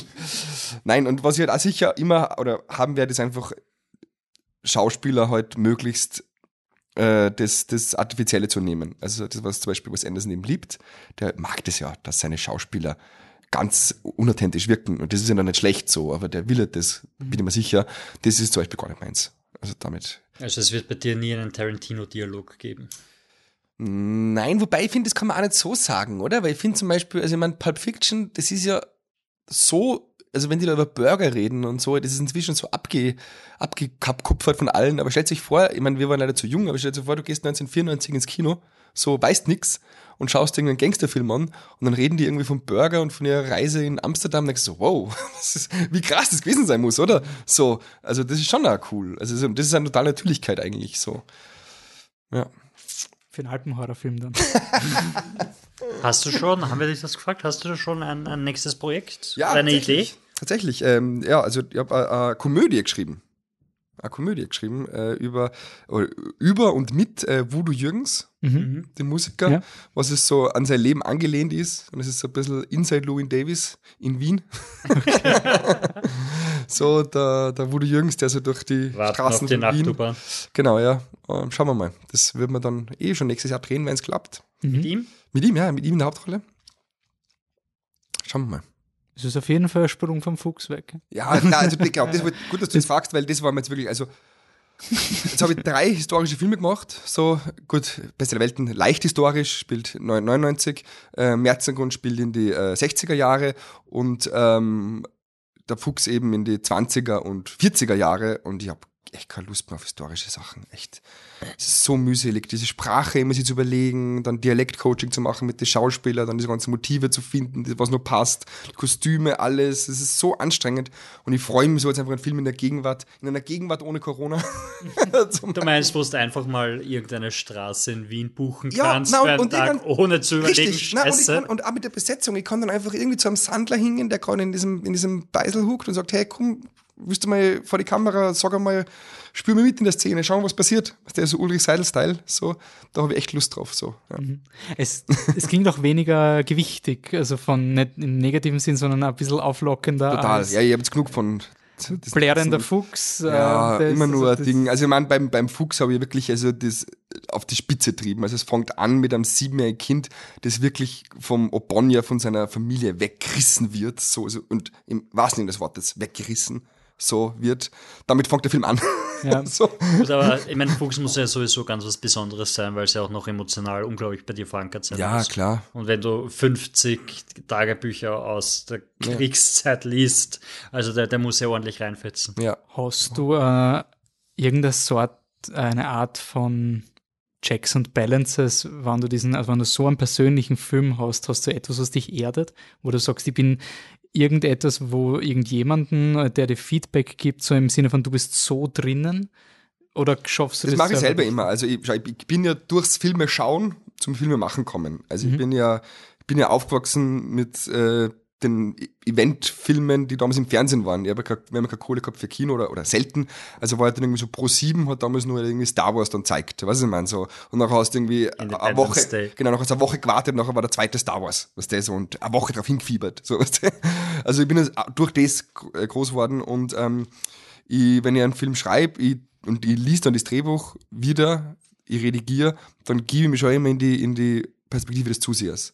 Also ich stelle mir nur wirklich vor, ich sitze im Kinosaal und der Leim, die, die Leinwand geht auf und so und was will ich sehen? Ist es spannend so? Ähm, und dadurch glaube ich, dass ich das schon schaffe, dass es nicht nur an mir dran ist persönlich so. Und ich meine, bei Beste Welt war es viel schwieriger, diese Distanz zu finden, weil ich das wirklich erlebt habe. Ja. So beim Fuchs habe ich sie nicht erlebt, ich habe sie nur erzählt gekriegt. Mhm. So, das ist ja was anderes. Okay. Na, spannend. Also wir sind definitiv gehypt. Ähm, Ich werde euch dann ähm, offiziell dann auch zur äh, Wien-Premiere einladen. ja, fix. Wuhu. gibt Auf jeden Fall. Gartenbau. Deswegen machen wir den Podcast. Ja, wir können gratis ins Kino gehen. Und jetzt kann ich schon sagen, beim Fuchs, ähm, der, ist ja echt, und das sage ich jetzt nicht nur, weil ich Kino verliebt bin und so, aber den sollte man echt im Kino gesehen haben. Also das wirklich, also das glaube ich, auch durch das wird es dann so einen tollen, tollen Kameramann, Joshi Heimrad und Paul Sprinz. Der Joshi hat Berlin Alexanderplatz gemacht, so zum Beispiel, als echt kameramäßig richtig cool. Und ja, die Musik ist auch super, obwohl es eben nicht auf dem Dialog ist. es ist super. Ja, also das Hast du ihn schon mal im Kino gesehen? Hast du ihn schon mal screenen Ständig, der, also ständig. Es macht einen Schnittprozess ständig. Hast du Zugang zum Kino, wo es Ja, ja, ja. Wir haben in München geschnitten ja. und dann waren wir immer bei Ari im Kino. Geiles Kino. Ein Kino, wo der Kinosaal eine Bibliothek ist. Geil. Das ist richtig cool. So, also die Wände sind, sind Bücher. Okay. Den kannst du, während dem Film, wenn er langweilig ist, kannst du ein Buch rausnehmen. so, finde ich voll cool. Ja. Und wir sind immer, also wir haben geschnitten und dann sind wir am Ende der Woche sind wir ins Kino und haben den Film, den, den Stand des Schnitts ja. auf der Kinoleinwand angeschaut. Lauern. Ähm, du weißt ja, wie, wie, wie zart der Podcast wird, wenn, wenn der Film schlecht ist. Du, nein, der ist gut. Der nächste wird furchtbar, wenn wir ihn einladen und sagen, hoch zu. Also, Adrian. Nein, nein, will, Adrian, was hat nicht funktioniert? Da, ich, will, ich will absolut journalistische Ehrlichkeit und ja. bei beiden Filmen, beim Merzergut und beim Fuchs, sehe ich selbst totale Schwächen. So, auch bei Beste der Welten übrigens. So, und das sage ich selber auch und bitte nehmt euch da kein Blatt vom Mund, äh, ja, weil das, äh, ja, wünsche mir von mir selber eben auch. So, mhm. ich glaube, das Problem ist, wenn du mit deiner eigenen Sache nicht ehrlich bist, so, dann ist halt die Hinderung, dass der nächste Film dann besser wird. So. Also bist du wahrscheinlich einer, der mit sich härter ins Gericht geht als die anderen, oder?